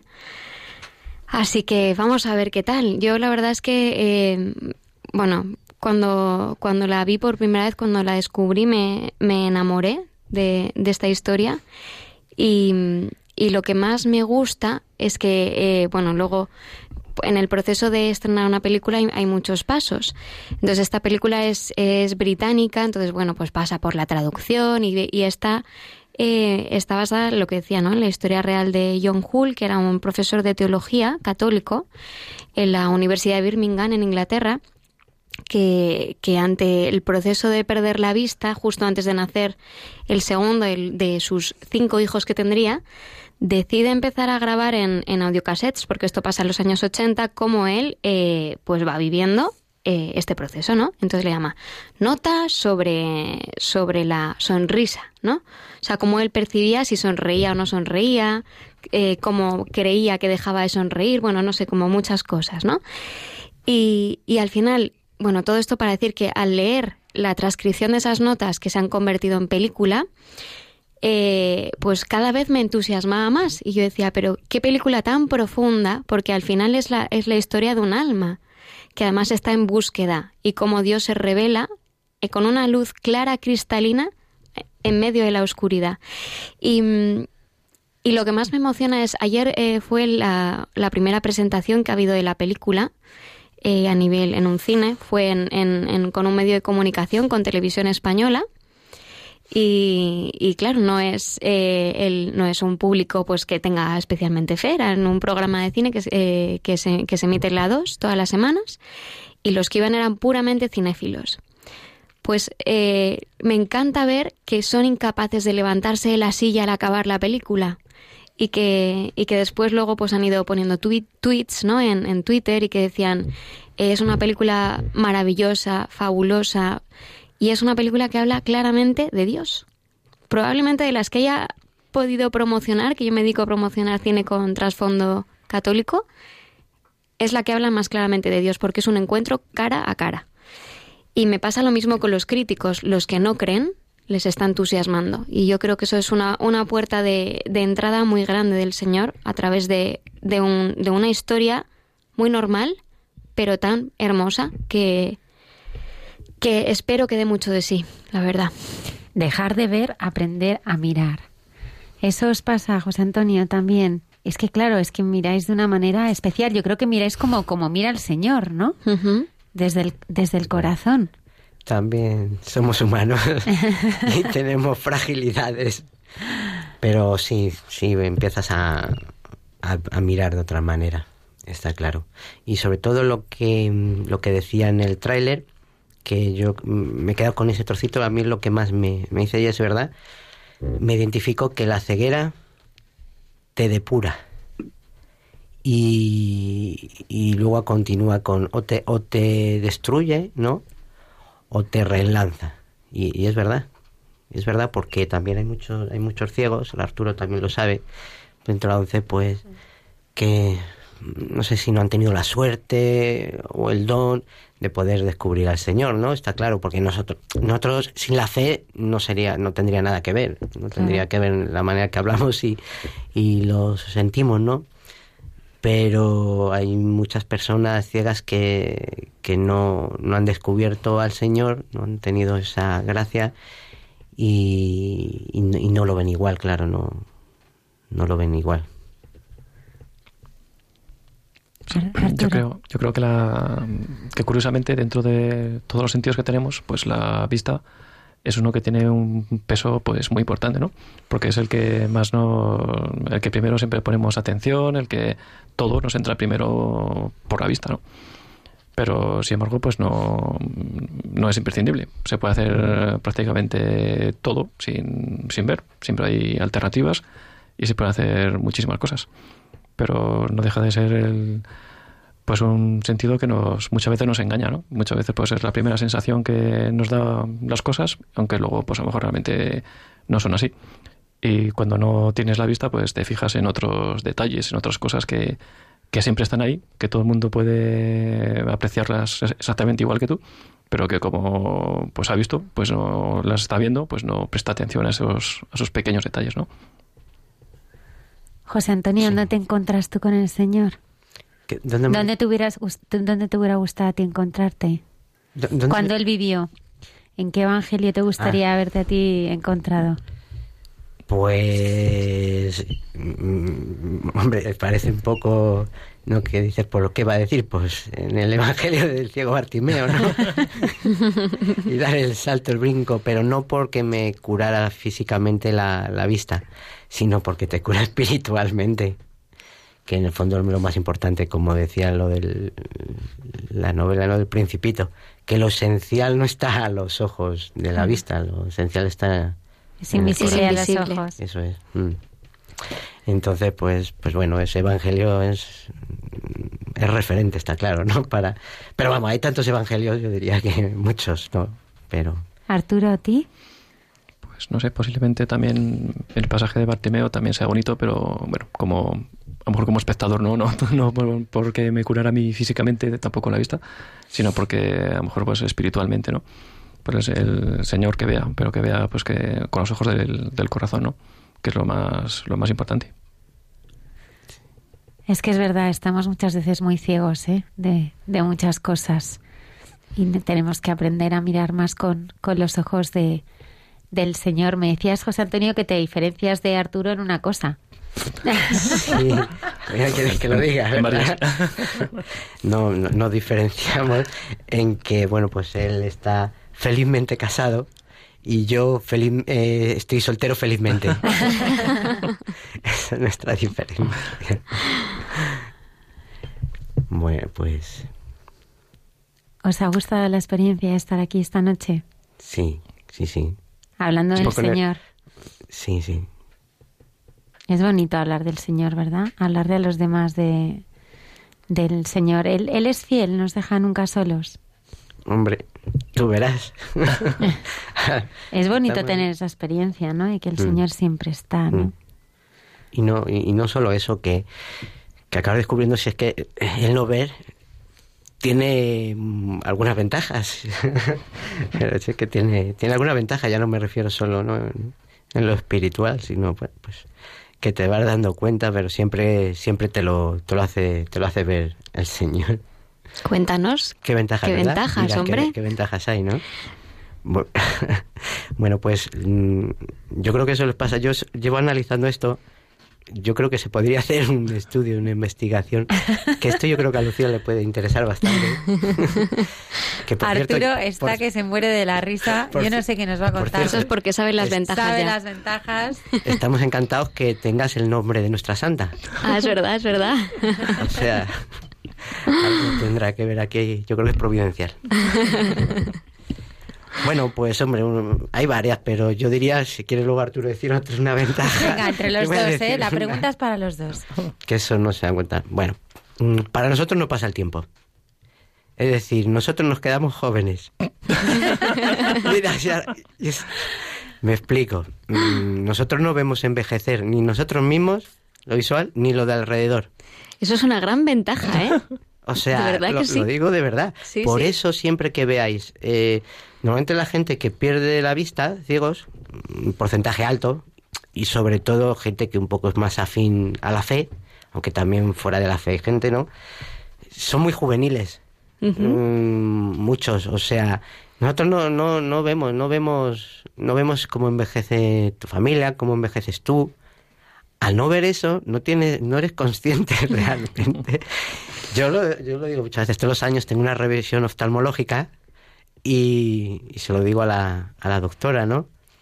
Le digo, porque te, te dicen, bueno, pues con las células madre puedes recuperar la vista dentro de, unos años, no tardando mucho. Y yo digo, pero no, para verme viejo, o sea, digo, eso es un shock, o sea, yo recupero ahora mismo la vista y me veo el cambio y digo, no, no, voy a cerrar los ojos otra vez y me quedo como estoy. Bueno, es una, es una, y no es es una ventaja, o sea, te queda como una especie de juventud alegre, bueno, hay, que siempre no hay que perder, ¿no? Esa inocencia también. Nos quedamos un poco, somos un poco infantiles. Y yo creo que es eso, pero bueno, eso es bueno, ¿no? Dijo el Señor que teníamos que ser como niños, ¿no? Pues nosotros a veces somos como niños grandes. Arturo. Sí, a veces la vista también, como decía, que por un lado es el primer sentido, ¿no? Que siempre es al que más atención le prestamos. Por un lado, pues es donde percibimos todo, pero por otro lado también pues, nos puede ayudar a despistarnos y a distraernos muchas veces con, con cualquier cosa, ¿no? Cuando realmente lo importante está detrás, pero muchas veces pues nos distraemos con lo que, con lo que vemos. Es verdad, es verdad, es así. Sí, lo que dice Arturo, a lo mejor charlas, eh, catequesis, retiros, que muchas veces lo, la palabra de Dios no se ve, se escucha. Y la vista es como te vienen estímulos por todos lados. Con lo cual nosotros, pues, mira, ahí tan concentraditos. Lucía, nos contabas que se estrena la próxima semana Contemplación en Madrid. En Madrid y en Barcelona y, unos días después en un montón de ciudades más. En, bueno, en Córdoba, en Sevilla, en Zaragoza, en, bueno, en, en como en 10 capitales más de España. Y, y, es una oportunidad muy bonita, porque yo creo que además este tipo de, de películas, bueno, ha estado nominada a muchísimos premios, las críticas son buenísimas, a la gente le entusiasma y, y yo tengo pues muchas ganas de, luego saber la, la, opinión, la verdad, de, de aquellos que, que tengan la oportunidad de acercarse al cine, porque eh, me parece de verdad tan profunda y tan hermosa como no sé decir, no sé, no sé poner ejemplos, pero es verdad que es una de las que más me ha impactado. Y creo, fijaros un, ejemplo, ayer estaba yo enfadadísima, enfadadísima, porque había tenido como, sí, dos semanas así muy, negativas y, y, además como que mucho trabajo de no parar.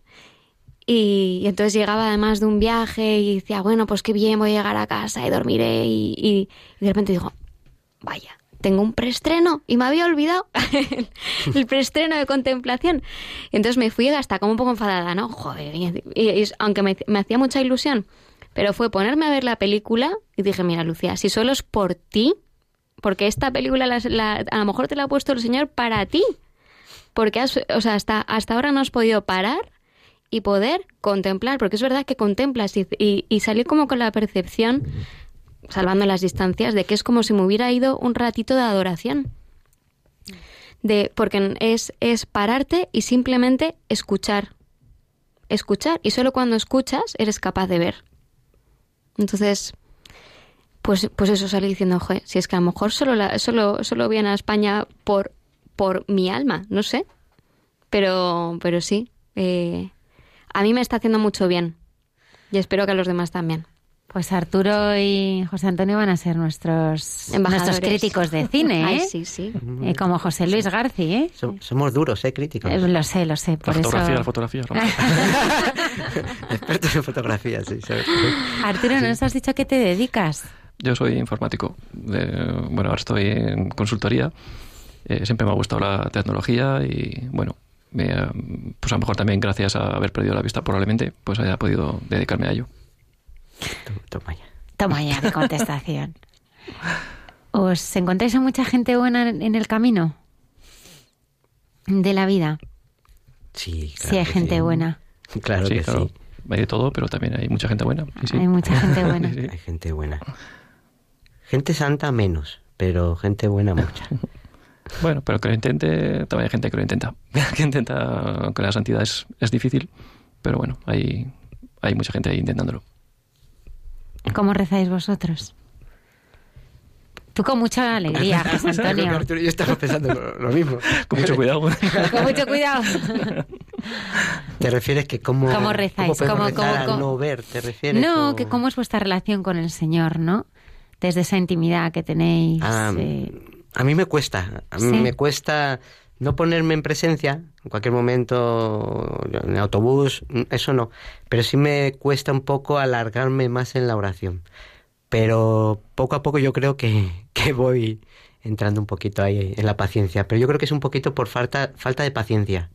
De, de, de, estar un rato más largo, falta, porque yo soy una persona un poco inquieto y, bueno, pues ahí tengo esa lucha que iremos mejorando, el Señor irá mejorando. ¿Y tú, Arturo? Yo, bueno, creo que es eh, un poco independiente de ver o no ver, ¿no? Yo creo que, bueno, ahí estamos, pues bueno, intentamos, ¿no? Y tener nuestros ratos de oración, de, de rezar, pues el rosario. Lo que pasa es que a veces es curioso también, porque a veces cuando la gente a mí por lo menos me ha pasado a veces que a veces cuando la gente te ve pues que vas a misa pues mucho no sé qué tal. Entonces la gente dice Ay, pobrecillo esto este va a misa para pedir que le devuelva la vista y digo que no con la de cosas que para pedir vamos pues, nunca vamos nunca se me ha ocurrido pedir para que me devuelva la vista con muchas tengo muchas cosas más importantes por las que pedir.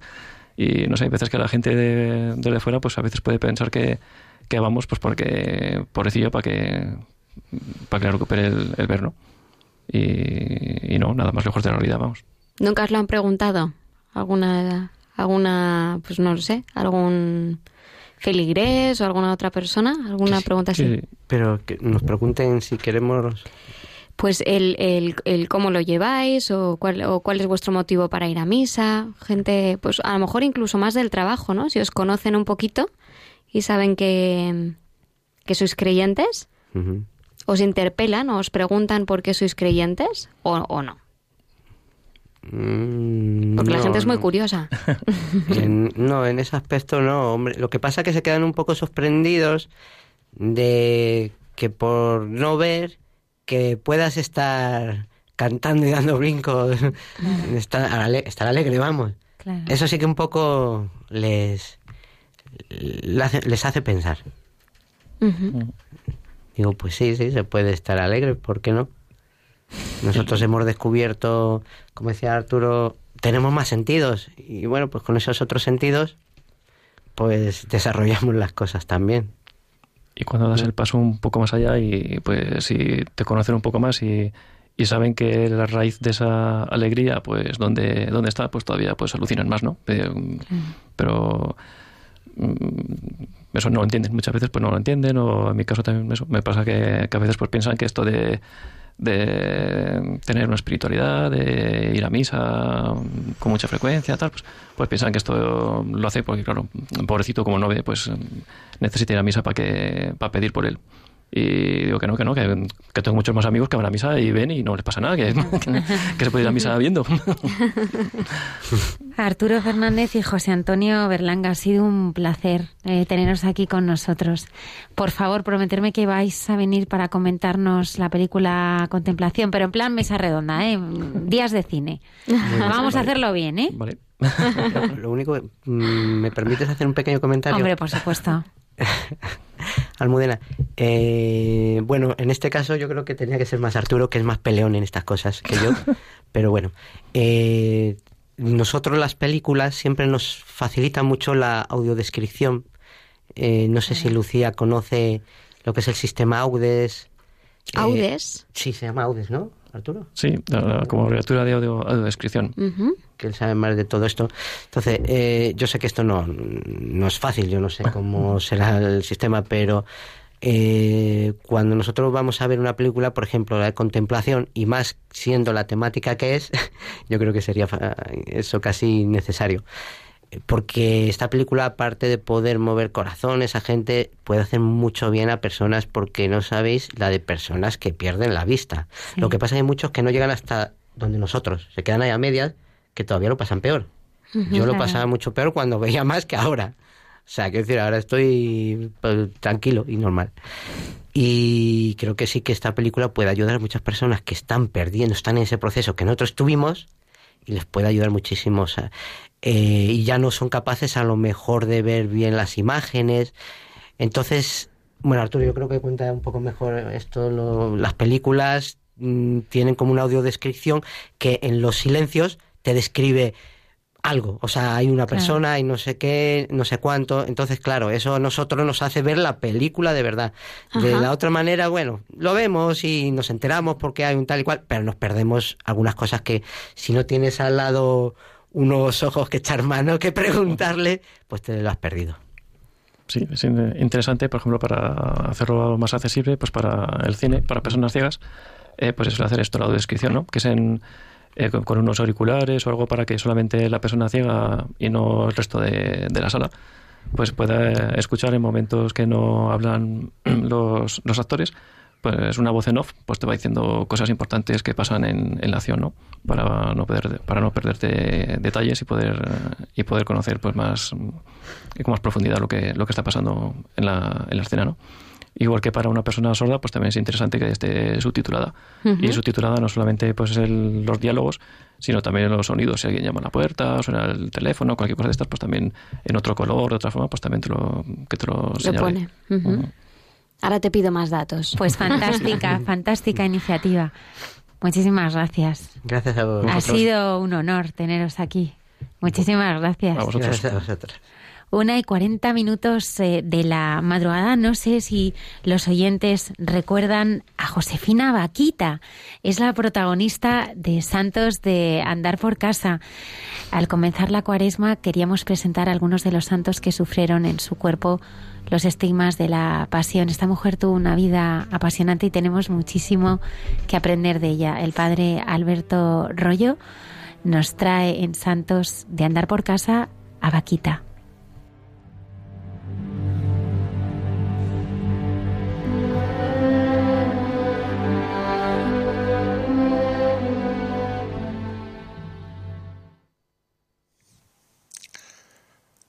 Muy buenas noches a todos los oyentes de Radio María, buenas noches Almudena y a todos los que componéis el programa. Acabamos de comenzar la cuaresma y en esta sección de Santos de Andar por Casa, durante el tiempo de la cuaresma, ya que nos vamos acercando poco a poco a las fiestas de la Semana Santa y contemplaremos al Señor en su sufrimiento, en su pasión y en su cruz para llegar a la gloria de la resurrección, me gustaría presentaros algunos santos que sufrieron de modo especial en su cuerpo los signos de la pasión del Señor, de un modo o de otro, como veremos. Hoy concretamente vamos a empezar por una santa que ya era bastante popular, canonizada en el año 2000, había sido beatificada en el año 1992, pero que se hace más popular recientemente ya que el Papa Francisco habla de ella directamente en la exhortación apostólica Gaudete et Exultate. Como podéis imaginar, me estoy refiriendo a Santa Josefina Vaquita.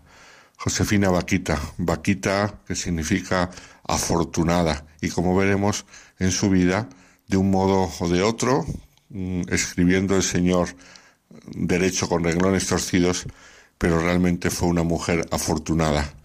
Sabemos que era de Sudán, la primera santa de este país que tanto ha sufrido guerras y genocidios y todavía vive sin tener la paz, pues nació, parece ser, no se sabe con certeza, en el año 1869 en una tribu de eh, Sudán, de la zona más rural, y puede ser que mm, podría estar en el pueblo de Olgosa.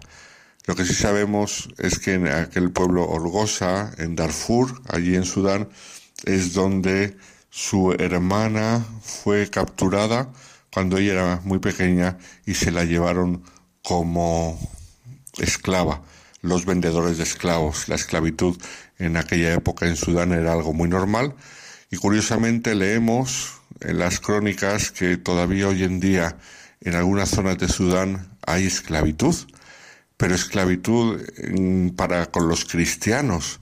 Una cosa muy curiosa porque mm, solamente esclavizan a los cristianos, ya que a ellos la comunidad cristiana paga rescate para sacarlos de la esclavitud, cosa que si son de otras religiones, pues nadie paga el rescate por aquellas personas. Sin embargo, los cristianos con su conocida solidaridad, que es fruto del amor cristiano, cuando algún cristiano es esclavizado, pues sí que pagan el rescate para sacarles de la esclavitud. Pues volvemos al siglo XIX.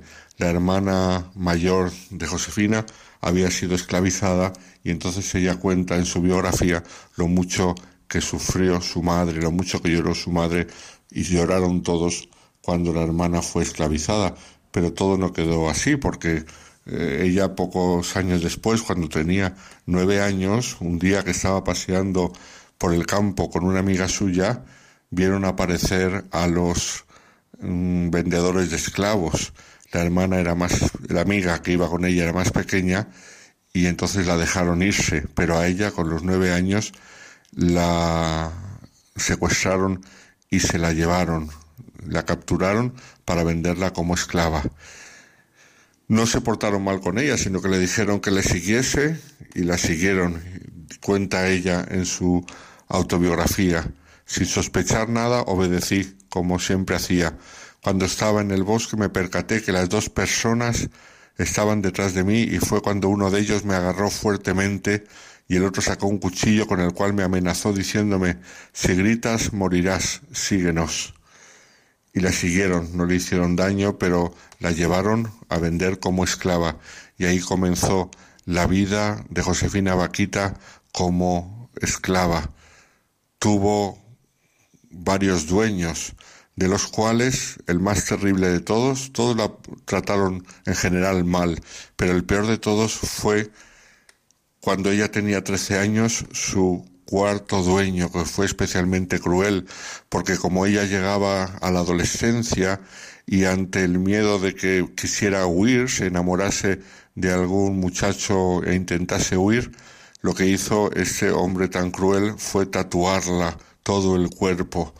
Le realizaron 114 incisiones por todo el cuerpo para que estuviese fea, para que ningún muchacho se pudiese fijar en ella, una cosa realmente terrible.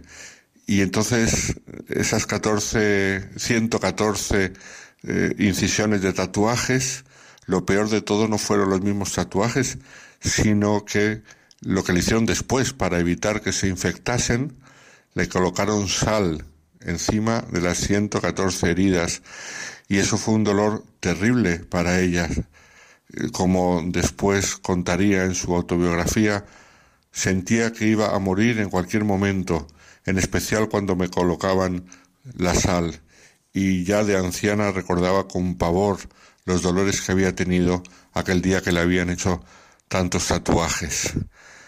Y de hecho, pues no se enamoró de ella ningún muchacho, porque con tantos tatuajes la habían eh, conseguido poner muy, muy fea pero el Señor tuvo misericordia de ella. Por eso decía que eh, realmente se cumplió en ella el nombre de Vaquita, afortunada, porque en el año 1882 fue comprada por un comerciante italiano, Calisto Leganini, que se la llevó para cuidar de su familia allí en Darfur. ¿Y qué pasó? Pues que este hombre, como se puede suponer, era católico y por fin ella en su vida sintió que la trataban con dignidad, algo que nunca le había ocurrido antes, es ser tratada como persona. Y ella notó la diferencia, notó que la trataban de un modo diverso a como la habían tratado hasta entonces. Y escribirá años después, esta vez fui realmente afortunada, porque el nuevo patrón era un hombre bueno y me gustaba. No fui maltratada ni humillada, algo que me parecía completamente irreal, pudiendo llegar incluso a sentirme en paz y tranquilidad. Podemos imaginarnos la vida que había llevado la pobre Josefina hasta entonces. Y entonces ocurrió que en el año 1844, dos años después de haber comprado a Josefina Vaquita, Leganini tuvo que dejar Sudán por una revuelta que había habido allí en contra de los extranjeros y entonces Vaquita le pidió que se la llevase con él porque nunca la habían tratado así. Y entonces le pidió que si se la podía llevar y él accedió y se la llevó a Italia. Mm, Leganini se la cedió a un amigo suyo, Augusto Micheli, que dijo que él la cuidaría y la pondría al servicio en su casa. Al llegar a Italia, eh, les esperaba la familia de este eh, Augusto Michieli y su mujer, que trató con dignidad a Vaquita y la hicieron sentirse como en su propia familia. Pero cuando en el año 1888 mm, la familia de Michieli mm, quiso volver a Sudán porque las cosas se habían calmado bastante, ella decidió quedarse en Italia, no quería volver a su país de origen en el que tanto había sufrido, y entonces fue acogida en el Instituto de las Hermanas de la Caridad de Canosa, en Venecia. Primero fue acogida pues para trabajar con ellas, allí conoció la religión cristiana, allí se bautizó, eligió el nombre de Josefina, por devoción al santo patriarca San José y allí decidió hacerse religiosa y entró en el noviciado. Entonces, una vez en la vida religiosa, Josefina, que era una mujer muy sencilla, muy ignorante, fue dedicada siempre a labores manuales en la cocina, en la portería, pero poco a poco empezó a desarrollar una grandísima fama de santidad. No tenía ningún tipo de milagro, de, de fenómeno extraordinario, no, no era conocida por fenómenos místicos ni nada por el estilo.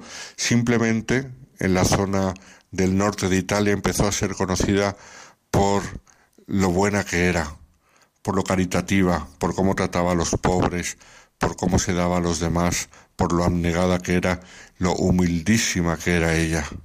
Ella estaba feliz y contenta porque ya desde su bautismo eh, sentía con gran fuerza el, el que era hija de Dios y esto iluminaba su vida como nunca había visto su vida llena de luz. Entonces, mm, para ella fue un momento muy difícil cuando en el año 1910 se le pidió que escribiese su autobiografía. Le daba mucha vergüenza y no sabía escribir bien, pero con ayuda de otra religiosa, como se lo había pedido la superiora general, por obediencia, escribió su autobiografía que fue publicada en 1930. A raíz de la autobiografía, con la presentación del libro, ella se hizo muy, muy famosa porque la llamaban a distintos sitios de Italia a contar su experiencia. Incluso cuando ya era mayor e iba en silla de ruedas, no paró de viajar contando la experiencia, pero no lo hacía por ganas especiales de contar su vida, sino porque se lo pedían. Y por obediencia ella nunca dejó de ir a, donde se lo pedían para contar las maravillas que el Señor había hecho en su vida. Llegamos al año 1947 cuando ella falleció el 8 de febrero. En los últimos momentos tenía alucinaciones eh, y entonces pedía, tenía pesadillas y pedía, por favor, desatadme las cadenas, no aguanto las cadenas. Pero al final, cuando iba a fallecer, su alma se puso en paz y dejó este mundo confiándose a la Virgen diciendo, Madre mía, Madre mía bueno, su, su entierro y sus funerales fueron una apoteosis con muchísima gente, una gran multitud. La velaron durante tres días porque había tanta gente de allí, de Venecia y de los alrededores, que querían ir a visitarla y cuentan que tanto le tocaban las, las manos que no llegaron a enfriarse porque la gente le cogía las manos y, no paraban de cogérselas como signo de devoción. Su reputación como santa, que ya había tenido en vida, la llevó a que en el 1959 se comenzase el proceso de canonización que, como he dicho antes, concluyó en, en, el 92 con la beatificación y en el 2000 año del jubileo mm, de la redención con la canonización. Pero es muy bonito y no, no quiero concluir este testimonio de Santa Josefina Vaquita con una de las cosas que escribe en su autobiografía y que nos demuestra la grandeza de su espíritu y lo agradecida que estaba el Señor, porque ella cuenta literalmente lo siguiente. Si volviese a encontrar a aquellos negreros que me raptaron y torturaron, me arrodillaría para besar sus manos, porque si no hubiese sucedido esto, ahora yo no sería cristiana ni sería religiosa. Para ella en el fondo, fijaos qué curioso, que parece una contradicción, pero en el fondo no lo es, el día que la hicieron esclava empezó su camino hacia la auténtica libertad de llegar a ser hija de Dios. Josefina Vaquita, este ejemplo maravilloso, en su cuerpo sufrió los dolores de la pasión de Cristo a través de esos tatuajes y, esas torturas que le infligieron sus dueños hasta que por fin dio con un cristiano que la trató con dignidad. No olvidemos que la Iglesia siempre ha tratado con dignidad a todos los que se han encontrado por su camino. Si ha habido casos en los cuales no ha habido así, pues no ha sido porque la Iglesia lo pidiese, sino porque se desobedecía al mandato del Señor, amaos unos a otros como yo os he amado. Mis queridos oyentes de Radio María, buenas noches a todos y que tengáis una muy feliz cuaresma.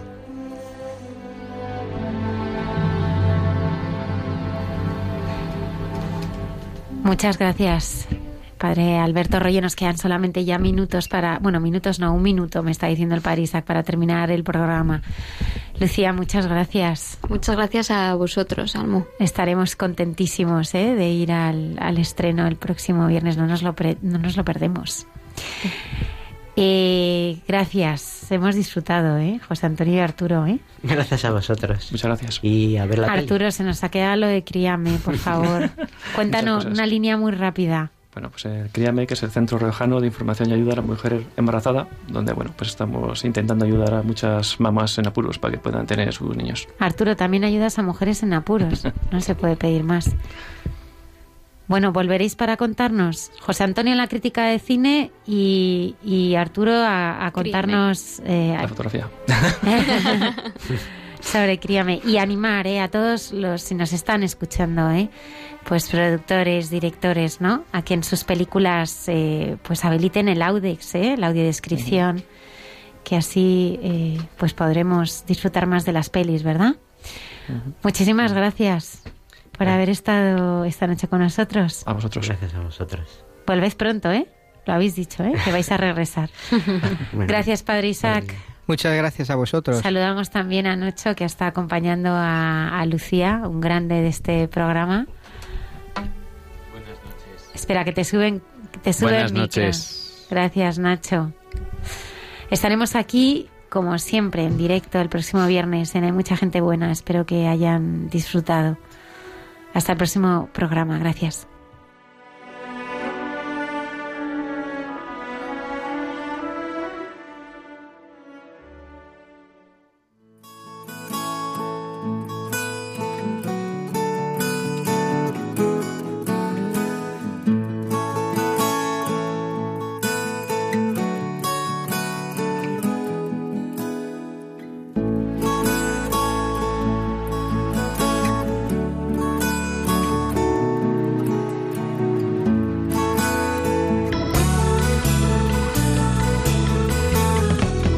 Han escuchado en Radio María Hay mucha gente buena, un programa dirigido por Almudena Delgado.